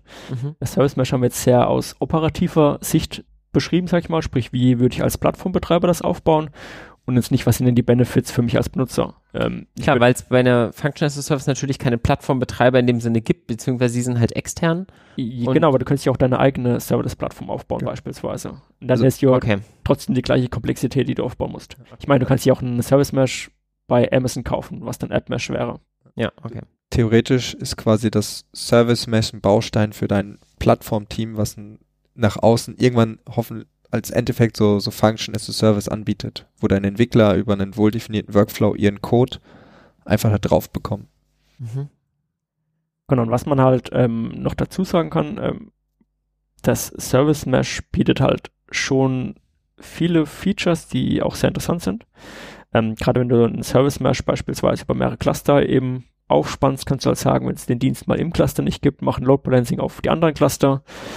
Ähm, und was halt auch einer der Vorteile ist von der zentralen Kontrollkompetenz, die da im Cluster läuft, du hast halt eine globale Sicht.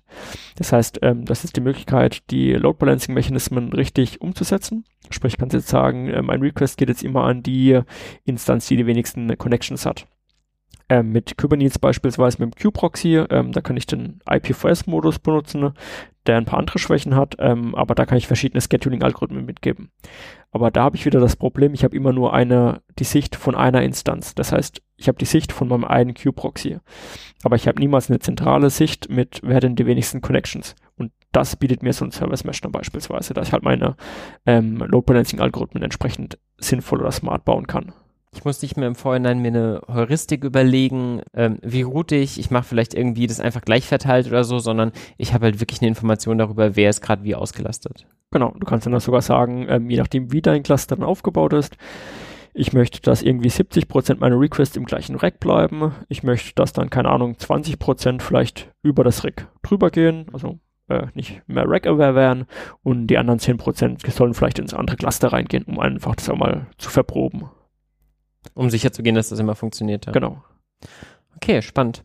Ähm, Oder ich kann sagen, alle Requests vom Nico sollen immer in das andere Cluster gehen, weil der verträgt ein bisschen mehr Latenz. Ja, ist ja nicht jeder so schnell hier. Genau. Ähm, wie gehe ich denn, wenn ich so ein Service Mesh habe, mit externen Diensten um? Also mal angenommen, ich habe aber jetzt noch aus meiner Komponente den Thumbnail-Generierungsservice, weil ich den super selten brauche, halt eben in eine Function as a Service auf meinem Cloud-Provider ausgelagert. Kriege ich den da auch irgendwie mit rein? Das hängt jetzt davon ab, wie du das aufgebaut hast. Also klassischerweise würdest du ja einfach nur eine Datei ablegen und dann würde, sag's mal, ähm, AWS-Magie äh, kommen und würde die Funktion triggern. Das heißt, du würdest ja mit der Funktion selbst ja gar nicht interagieren. Natürlich musst du dann vorher mit dem S3 reden und du kannst halt deinem Service Mesh dann beibringen, okay, das ist jetzt keine URL aus dem Service Mesh, sondern was externes. Lass es einfach in Ruhe. Genau, das weiß es im Normalfall auch von alleine. Ähm, Gerade für externe Domänen beispielsweise macht das Service Mesh per Default erstmal nichts. Also das, da gibt es bei Istio zwei Konzepte. Einmal das sogenannte Ingress Gateway, was einfach den Traffic bezeichnet, bezeichnet, der jetzt reingeht in das Cluster, also der rein in mein Service Mesh geht. Und optional gibt es noch das sogenannte Egress Gateway. Mit einem Egress Gateway beispielsweise könnte ich genau steuern, wer darf jetzt nach außen kommunizieren, also außerhalb von meinem Service Mesh. Das heißt, ich könnte jetzt eben verschiedene Dienste auch verbieten, wenn ich das wollte, wie jetzt Google.com beispielsweise oder irgendwelche AWS-Dienste, weil ich nicht will, dass da jemand raustelefoniert. Aber rein per Default würde mein Service Mesh erstmal nur alles clusterinterne mappen. Das merkt er einfach anhand von dem Domainnamen beispielsweise. Das ist ja der Klassiker, ähm, äh, dass ich dann eben meinen Servicename .namespace, habe. Und wenn der Name eben da drauf matcht beispielsweise, wird der Dienst, also der ähm, Request im Service Mesh geroutet und ansonsten halt zum externen Call. geht ja ohne Probleme. Was ja auch noch spannend ist, wenn ich so ein, ähm, ich vorhin schon meinte, so ein äh, Mischbetrieb habe mit ein paar Dienste sind im Service Mesh, ein paar Dienste sind nicht im Service Mesh, ähm, dann kann es ja schon sein, dass mein Dienst, der im Service Mesh ist, möchte jetzt einen Dienst aufrufen, der nicht im Service Mesh ist. Mhm. Oder andersrum beispielsweise. Und ähm, in Istio gibt es zwei Konzepte. Das eine Konzept äh, bezeichnet einen sogenannten Virtual Service. Das wäre jetzt die Provider-Seite, wo ich jetzt eben meinen Service beschreiben kann, den ich im Service Mesh bereitstellen möchte. Und im zweiten Schritt gibt es eine sogenannte Destination Rule. Und eine Destination Rule wäre jetzt dann die Consumer-Ansicht, wo ich eben beschreiben kann, wie möchte ich denn eine, mein Dienst ähm, konsumieren.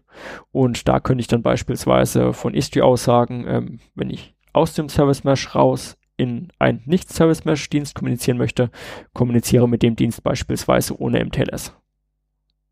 Und dann würde der Envoy Proxy beispielsweise den Request direkt hinrouten, ohne dass er da ein Zertifikat dran packt. Weil er sonst gar nicht verstanden werden würde. Weil Beispielsweise, beziehungsweise wenn du vielleicht irgendwie einen HTTPS-Call machst gegen einen Dienst, der nur auf HTTP lauscht, dann kriegst du auch nichts zurück oder nur Quatsch. Oder du dich zu einer MySQL verbinden möchtest, die gar keine HTTP irgendwas reden möchte. Deswegen kann dir Istio auch TCP. Oder was UDP-mäßiges. Ah ja, UDP. Böse. So, ähm, ich hatte vorher keine Ahnung, was ein Service Mesh ist, deswegen habe ich das alles eine Folge geworfen. Man merkt, dass das jetzt eigentlich keinen Sinn ergibt. Aber trotzdem haben wir aus meiner Sicht jetzt wirklich sehr viele unterschiedliche Möglichkeiten für mich, um jetzt Software zu deployen. Also ich kann sie ganz klassisch auf irgendeinen PHP-Server irgendwo hinpacken und für meine einzelne Website haben wir gesagt, ist das wahrscheinlich gar keine dumme Idee. Wenn ich eine einzelne Funktion habe, die ich wirklich einfach ab mal abfeuern möchte, keine Ahnung, ein Request, der aufgrund von meiner Alexa-Sprachansage oder sowas, dann gibt es da Serverless-Komponenten. Wir haben ausführlich über Container geredet und die neuen Möglichkeiten, die irgendwie so ein Service Mesh bietet. Das ist für mich ein sehr, sehr heterogenes Feld. Habt ihr das Gefühl, das ist auch, wo es weiterhin geht, wird es immer heterogener oder was, was sind die Entwicklungen, wo ihr glaubt, da geht es weiterhin? Also ich, wo ich denke, wo es hingehen wird, ist äh, einerseits auf den Public Clouds wird alles as a Serverless kommen. Also werden die meisten Dienste, die sie haben, Serverless anbieten. Einfach weil dafür sie recht hohe Margen drin sitzen und auch sie Kunden bekommen, die sowas einfach nicht selber können. Aber zusätzlich zum aktuellen Stack wahrscheinlich. Zusätzlich zum aktuellen Stack. Ich glaube, man wird immer noch Infrastructure as a Service bekommen. Also einfache VMs und vielleicht noch Load Balancer. Und dann wird man ab einer gewissen Größe halt hingehen und entweder auf einer Public Cloud oder Bare Metal sich Kubernetes Cluster aufbauen. Und wenn ich so Kubernetes Cluster habe, habe ich irgendwann das Problem, okay, meine Entwickler wollen halt nicht alles äh, selber in Container verpacken und dann äh, YAML-Dateien drum schreiben, um das zu deployen äh, und da komme ich halt dann in so, ähm, irgendwann brauche ich halt eine Möglichkeit, wo mein Entwickler einfach sagt, hier ist das äh, Container-Image, hier ist die Config, lass es laufen. Was ja eigentlich aus Sicht des Entwicklers serverless ist, weil er nicht weiß, wie viele Server da jetzt entstehen. Und das ist sowas, was Knative versucht hat, mal standardmäßig abzubilden.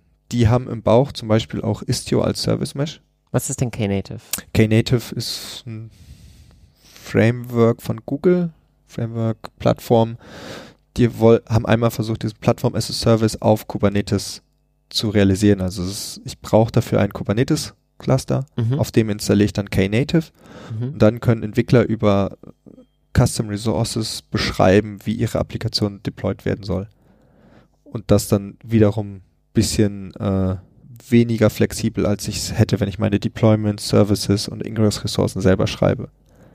Sondern haben das quasi mal nochmal ein Abstraktionslayer dazwischen gezogen. Genau, im Prinzip gibt es bei Knative drei Bausteine, ähm, die da entwickelt wurden. Ähm, initial war es einmal Knative Build, sprich irgendjemand muss ja meine Funktion auch bauen, dass da ein Container hinten rausfällt. Das haben sie dann ähm, ausgegliedert in die sogenannten Tecton Pipelines oder Tecton CD eher gesagt.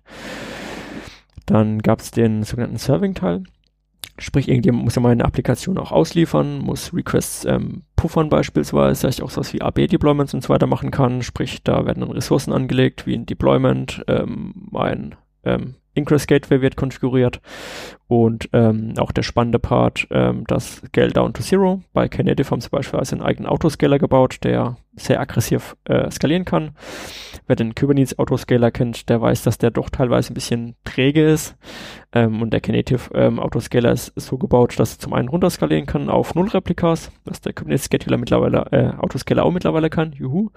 Ähm, aber auch, ähm, wenn jetzt eben Burst kommt beispielsweise, dann gibt's so ähm, Stufen, in die gleich der Knative Autoscaler hochskaliert. Das heißt, wenn er jetzt merkt, ähm, es kommt eine Last über einen bestimmten Schwellwert, dann stellt er gleich 10 Replikas hin. Und mein äh, Kubernetes Autoscaler wäre halt wesentlich pessimistischer oder defensiver, eher gesagt, nicht pessimistischer, ähm, defensiv und wird halt nicht so viele Replikas hinstellen. Das heißt, es wird versucht, mit mehr Intelligenz drauf zu gehen, so ein bisschen halt eben nicht linear unbedingt zu wachsen, sondern zu, aus der Erfahrung zu wissen, okay, wenn hier das kommt, dann kommt sie gleich richtig und dann. Genau, du tust im Prinzip halt viele Komponenten, die es in dem Standard-Kubernetes-Kontext schon gibt, ähm, so modifizieren, dass er für eine Plattform, die dann für deine Function as a Service oder Serverless Workload eben besser geeignet ist. Mhm. Genau, die dritte Komponente ähm, ist dann eigentlich das, ähm, die Eventing-Komponente ist meines Augens, in meinen Augen eigentlich die spannendste und wichtigste Komponente, weil die ganzen Funktionen, die halt irgendwo rumstehen, machen ohne irgendwelche Events wenig Sinn. Sprich, Events heißt jetzt, äh, es kann jetzt irgendein Kubernetes-internes Event sein, wo ich mein Backup-Schedule beispielsweise. Das können irgendwelche externen Events sein. Das heißt, ähm, irgendjemand macht einen neuen Merge Request beispielsweise auf oder Pull Request exakt in GitHub, dann wird irgendwas intern getriggert, dann antwortet irgendein lustiger Bot drauf, der als Funktion da drin läuft, der nicht die ganze Zeit laufen muss. Ähm, solche Sachen kann ich mir über halt äh, Eventing zusammenbauen und ähm, da ist die Idee, dass mir Knative Eventing eine Abstraktionsebene bietet, so dass ich als Anwendungsentwickler nicht mehr wissen muss, was unten drunter läuft, so klassischerweise kennt man ja im ganzen äh, Eventing-Kontext äh, den kleinen, schmalen Kafka oder man halt nimmt halt wirklich was anderes, was wirklich leichtgewichtig ist. Und als Entwickler möchte ich ja meistens gar nicht wissen, ob jetzt ein Kafka drunter läuft oder, keine Ahnung, Netz.io oder irgendwas selbst geschrieben vielleicht, genau. Ja. Ähm, sondern ich möchte einfach nur sagen, ich möchte eine Queue, ich möchte einen Broker, ich möchte da irgendwas hinschreiben und der Consumer möchte sagen, ich möchte das konsumieren. Und die ganze Magie, wie das dann zusammengesteckt wird, übernimmt dann Knative für mich. Ist quasi ein Plattform-Operator. Genau. genau. Das ist quasi das, das Operator-Konzept, was wir am Anfang hatten, mal in ganz groß gedacht. Genau. Deine Einstiegsfrage nochmal ganz kurz aufzugreifen war ja, wo geht denn der Trend hin? ich würde mich da Christoph anschließen im Sinne von, äh, dass die Cloud-Provider immer mehr versuchen äh, zu abstrahieren, weil du halt auch viel mehr äh, Leute dann auf einmal abholen kannst, die jetzt nicht so aus einem technischen Background herkommen. Man merkt ja auch, dass Programmiersprachen einem immer mehr oder immer viel mehr abnehmen. Das heißt, ich muss jetzt gar nicht mehr so viel genau wissen. Keine Ahnung, wahrscheinlich, wenn du viele Spring Boot-Applikationsentwickler fragst, die wissen nicht so viel über ein HTTP oder TCP-Stack, würde ich jetzt einfach mal ähm, äh, behaupten. Und da geht es eben in die gleiche Richtung, dass ich jetzt eben als, keine Ahnung, ich habe jetzt eine, eine coole Idee, wie ich eine kleine App schreiben möchte und kann mir das eben dann relativ schnell zusammenklicken in meiner AWS Cloud.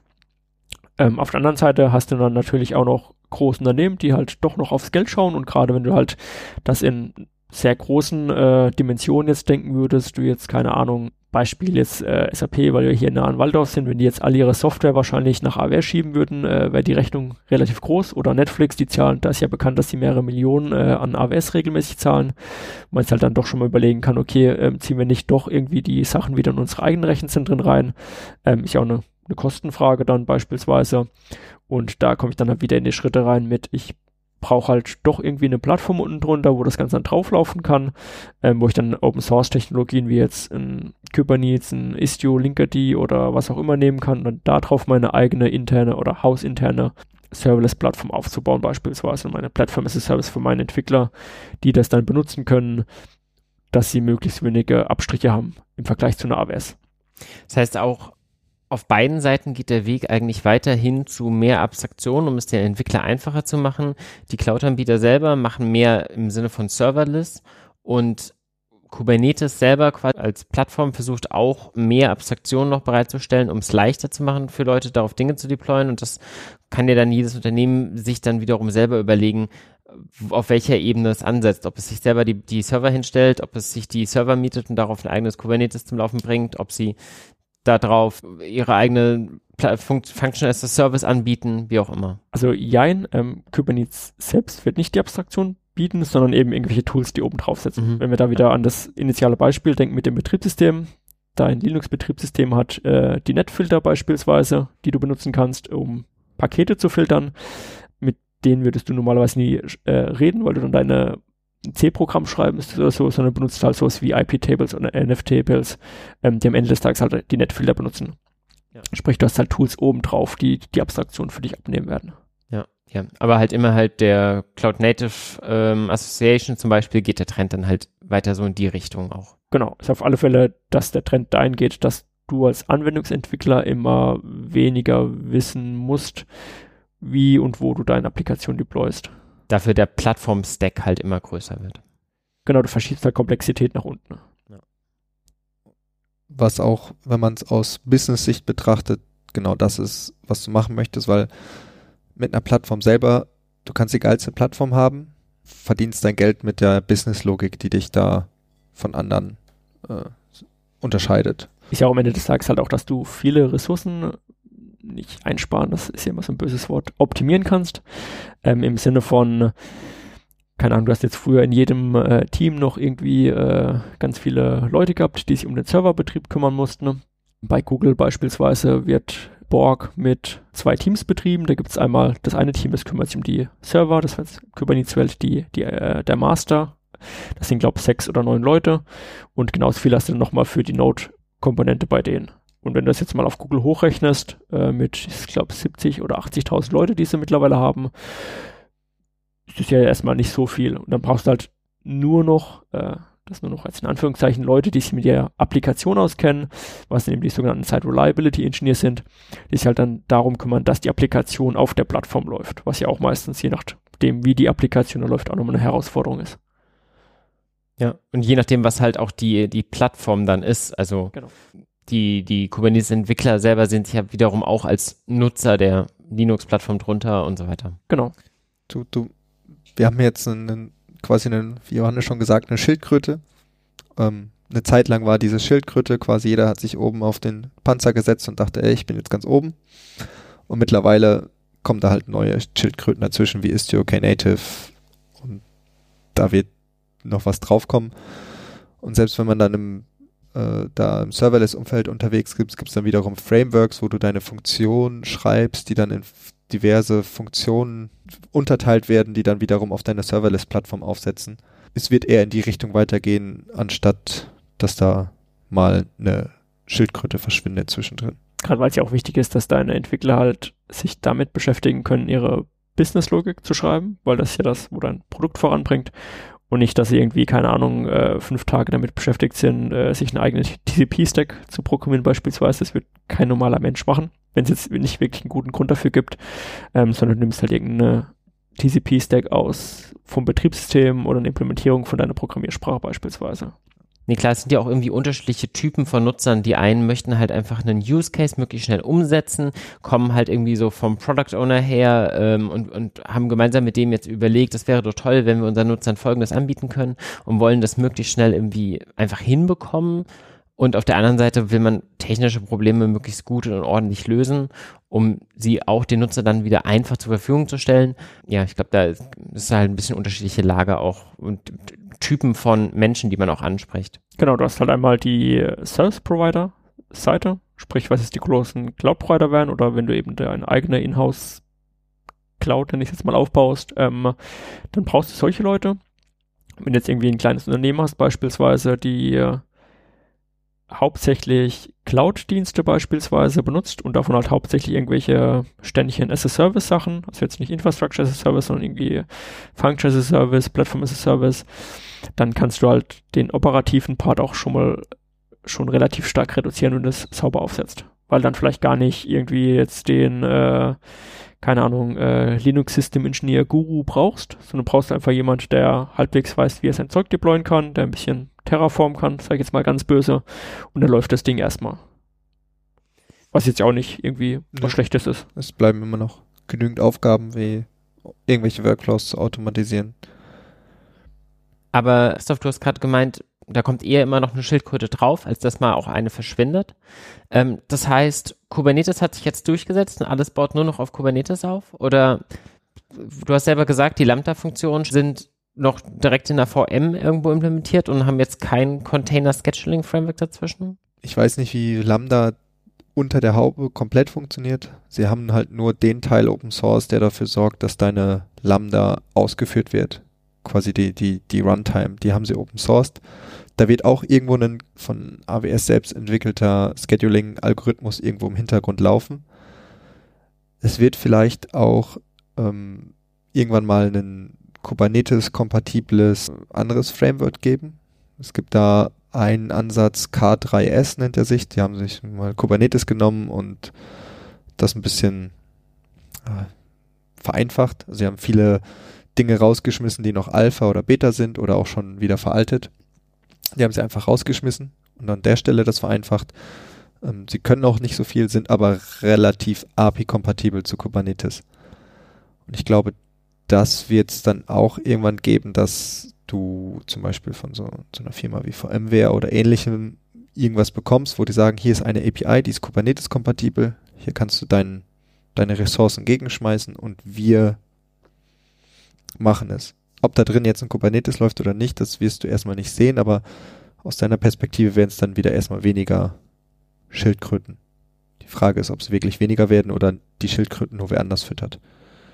Okay, aber es gibt da durchaus aktuell schon noch Bestrebungen, Alternativen zu Kubernetes bereitzustellen. Es ist nicht das, Kubernetes hat noch nicht den Linux-Status erreicht.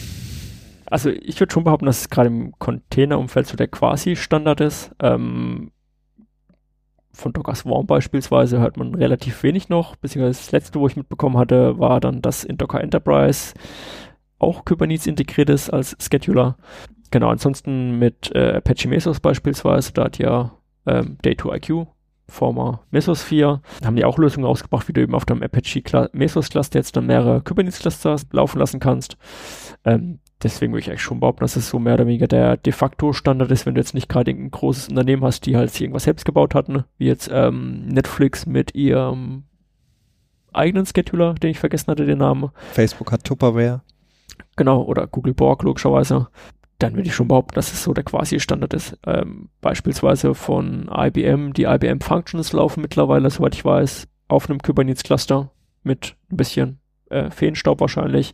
Azure hat schon gesagt, dass sie sehr viele interne Sachen auch auf Kubernetes umziehen, sprich so wie Azure Functions wollen sie mal umziehen. Äh, wie weit sie da mittlerweile sind, weiß ich auch nicht. Ähm, sprich, es macht schon so den Anschein, als ob da sehr viele auf den Zug drauf aufspringen und dass es so der quasi Standard ist noch zu dem Thema mit, äh, dass du halt beschreibbare API hast dann, wo im hinten irgendwas anderes rausfällt. Da gibt es auch schon Bestrebungen beispielsweise, was dann früher Cluster API hieß eben, dass ich eben meine Cluster beispielsweise im gleichen äh, Modus beschreiben kann wie meine Deployments. Das heißt, ich habe ein YAML-File, wo ich jetzt reinschreibe, ich möchte ein Cluster in der Version 1.15x äh, mit 20 Nodes und das werfe ich gegen mein Cluster und mein eines äh, Muttercluster oder auch Seed-Cluster genannt, weiß dann eben, was es machen muss und instanziert eben hinten dran die entsprechenden ähm, Maschinen, die dann auch provisioniert werden damit. Das ist auch so ein Trend, den man da merkt mit, du kannst jetzt ganz viele Sachen zusammenstecken und am Ende des Tages ist eigentlich das, was den meisten Wert bringt, wirklich die Kubernetes API, die halt einfach Sachen ähm, validieren kann und du kannst halt durch diesen deklarativen Ansatz beliebige Controller dir dazu äh, stellen, wenn du magst. Oder kannst auch sagen, es gibt bestimmte Komponenten im aktuellen Kubernetes-Ökosystem, die passen mir nicht, wie Kubadge beispielsweise sagt, der Standard, äh, das Standard Kubelet interessiert mich nicht, das kann nicht die Dinge, die wir brauchen und implementierst dein eigenes Kubelet beispielsweise, was halt alles dank der Entkopplung und des deklarativen Ansatzes funktioniert. Das heißt, aus eurer Sicht gibt es eigentlich nichts mehr, was man nicht in Kubernetes deployen sollte, wenn es nicht einfacher woanders wäre vom, vom Handling her? Oder gibt es Dinge, wo ihr sagt, die bildet Kubernetes einfach noch nicht sinnvoll genug ab? Das Ding ist, ähm, wenn du sagst, okay, ich bin nicht in einer Cloud, ich bin auf meinem eigenen Blech oder habe mir zwei, zwei Racks irgendwo gemietet, weil ich nicht in der Cloud sein möchte, dann kann es tatsächlich immer noch Use Cases geben, wo es einfacher ist, einfach mit ganz klassischen Config Management wie Ansible sein Ding darauf zu deployen, weil ich weiß, ich brauche pro Server ein, einmal meine Software installiert.